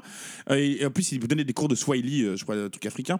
Euh, il se barre, il se- du coup, il s'enfuit, il s'enfuit, il déserte, il va au Canada. Il déserte, il va au Canada. Il était, c'était déjà un très bon bassiste. hein, il était vraiment euh, très, très bon bassiste. Il rencontre qui au Canada? Il fait un groupe avec putain de Neil Young. Ah ouais? Avec Neil Young, avec deux Oui, autres mecs. exact, j'ai entendu parler de Avec ça. le mec de Steppenwolf, mon gars. Et donc, toute la, et des mecs de Croby, Steel Nash and Young. Ce gars-là fait ces groupes-là, il a 17 piges, je crois, là. Il, il fait, il fait ça au Canada. Et ça, il revient aux États-Unis. Euh, il, ça commence, il envoie du funk à mort et tout. Il se fait signer sur la Motown. Il fait des lives absolument incroyables. euh, avant cette période, c'est super freak, un peu disco, euh, tu vois. Super freak. Il, il- il enregistre un nombre incalculable d'albums pour plein de gens différents, que ce soit même pour Eddie Murphy, pour plein de trucs, parce que c'est vraiment un très très bon zikos. Ouais, ouais, clairement. Il prenait, donc il faisait, et c'est devenu une, une espèce de, de star de soirée, euh, euh, les soirées super fric, mais mon gars, on parle je te dis là de Montagne de Caux, cette histoire de bague, où Unity, il y a Unity, elle s'appelait la bague, où il, il tamponnait la gueule des gars, me se retrouvaient avec les, les, les gars se retrouvaient avec la Unity gravée. Je me souviens d'une vidéo que t'avais foutue comme ça, hallucinante, de mecs qui refaisaient la scène. C'est pas Mais avec, oui, euh, c'est- c'est Dave Chappelle Chappelle. C'est Dave Chappelle, et ah, Charlie Murphy. j'allais crever de rire. Où, où il allait chez les gens et il défonçait les canapés parce que comme ça tu t'en achèteras un autre. Il bousillait tout autour de lui. Il est, euh, mais c'est ce, ce mec Rick James, c'est bon. Après, c'est lui qui a sorti cette phrase euh, cocaine. It's a hell of a drug. Tu sais, c'est- c'est vraiment avec sa gueule où il arrive même plus à prononcer tellement il est refait. Là, on en est là. Voilà, donc euh, lisez cette bio-là qui est absolument euh, incroyable. Et allez voir euh, les interviews de, de- qui sont de, de Rick James qui sont à peu près valables. Enfin, c'est comme les interviews de James Brown qui ont été fonce d'axe. on est au même level, Ah quoi. bah, et si on finissait sur un morceau de Rick James?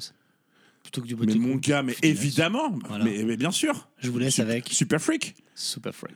Super Freak. She's a very kicky girl. Na, na, freak the mother.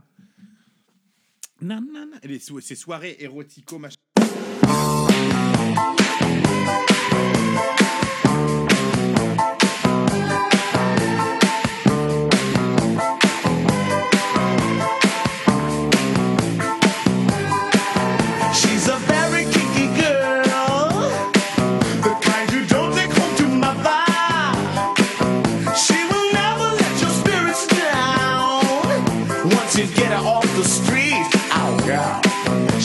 The boys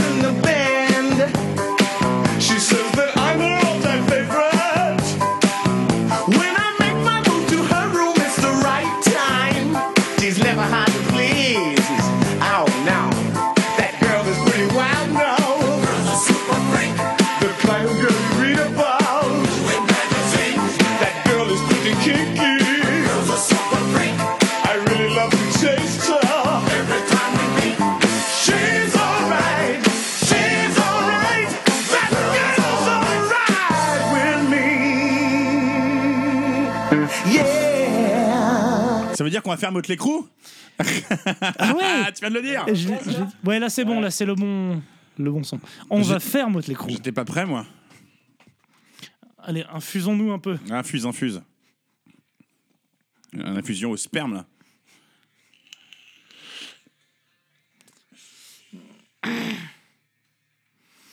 J'en profite pour remercier tous ceux qui sont abonnés à ma page Instagram parce que c'est de l'abus. J'ai sorti ça comme une blague, mec. J'ai au moins 40 personnes qui sont abonnées. Nice. C'est trop bien. J'ai plein de likes. Je peux poster les jouets de mon fils et tout. C'est trop cool. Superbe. Ah oui, parce que toi, t'as pas Instagram. T'as pas vu que j'ai acheté un Grevious avec sa moto euh, pour Abel? Tu, tu devrais pas balancer ce genre de. J'ai fait 50 likes.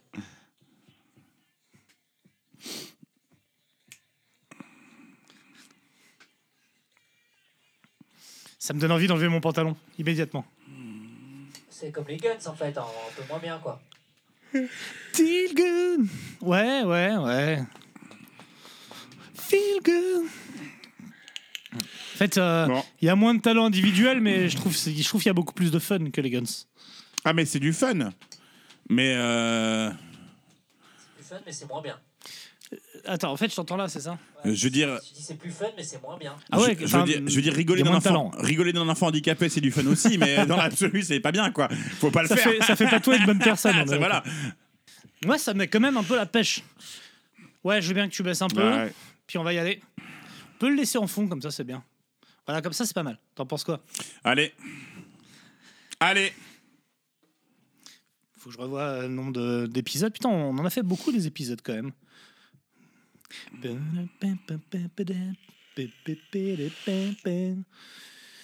Vous êtes prêts? Est-ce que, en fait, tu peux me couper cette horreur? J'en peux plus. je te jure, j'en suis deux morceaux, j'en peux plus.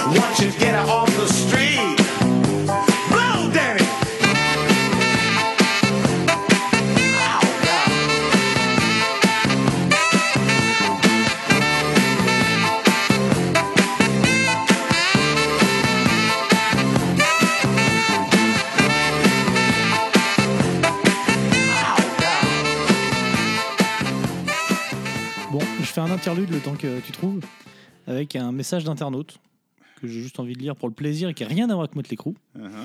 Salut les nazes, je vous ai découvert il y a quelques semaines et je dois dire que vous me faites bien marrer. Voici donc mon obol, mon obol de rat afin que vous puissiez continuer vos conneries. En contrepartie, j'aurais bien demandé de chroniquer un album d'Amenra afin de comprendre votre haine envers ce groupe que Métallurgie a comparé dans la même chronique à Neurosis, Isis et Electric Wizard. Trois groupes que j'adore. Mais comme vous vous y refusez, j'ai une autre proposition. Ayant vite compris qu'aux yeux de Matt, une bonne partie de ma discothèque est arrangée au rayon musique de merde, j'ai fouillé dans mes vieux CD pour dénicher votre récompense et je l'ai trouvé. Il s'agit d'un album qui a une dizaine d'années et que Philippe Manœuvre a modestement qualifié de grande pyramide du rock. Ah, ça veut dire que bon. D'album titanesque, monstrueux et mégalithique. Je veux bien sûr parler du chef-d'œuvre de votre roue préférée, Chinese Democracy, les Guns N' Roses. Ne me remerciez pas et à bientôt. Il a, il a dit ça, Philippe Manœuvre? Ouais, tu te souviens Mais- pas de la chronique qui disait que c'est l'aboutissement de 20 ans de, de métal et tout, que c'était la synthèse parfaite du métal des années 2010 et tout. euh, Incroyable. Jérôme Mais- Mon Lapin. Excuse-moi, attends, mais j'essaie de, de digérer ce que tu viens de me dire. temps, Mais... prends un temps. Bon. S'il peut avoir un cancer des lunettes, ce mec, que le fait de porter ses lunettes en plastique lui ait donné un, je sais pas, une tumeur au cerveau, un truc de. Je sais pas. Vas-y, continue. Jérôme Mon Lapin, merci pour tes 1 balles. Nous en ferons bon usage. Pour Amènera, qu'on soit clair, on critique sans jamais avoir vraiment écouté. Donc clairement, je sens que je sens, sur ce point comme une vierge réduite en esclavage. Ce serait idiot de vendre mon pucelage pour un euro. Un jour sûrement, nous organiserons un événement spécial autour d'Amenra et Mahen déferlera comme les sept plaies d'Égypte sur la Belgique, un peu comme lors de la Coupe du Monde, c'est-à-dire salement, sans gloire, anéantissant les espoirs d'une génération dorée engluée dans le sun. Et pour ce qui est de Chinese Democracy, sache que déjà, mon groupe préféré, c'est Dave Mustaine. Et que j'ai pas l'intention de reparler ou d'écouter une seule fois cet album. Vous avez sûrement souffrir, mais nous, non. Enfin, dans des proportions raisonnables en tout cas. Ces derniers temps, dans le seul but de vous amuser, on a quand même fait Machine Head, Five Figure Death Punch, Motley Crue. On va peut-être se calmer un peu là. voilà, c'était un message que je voulais faire passer.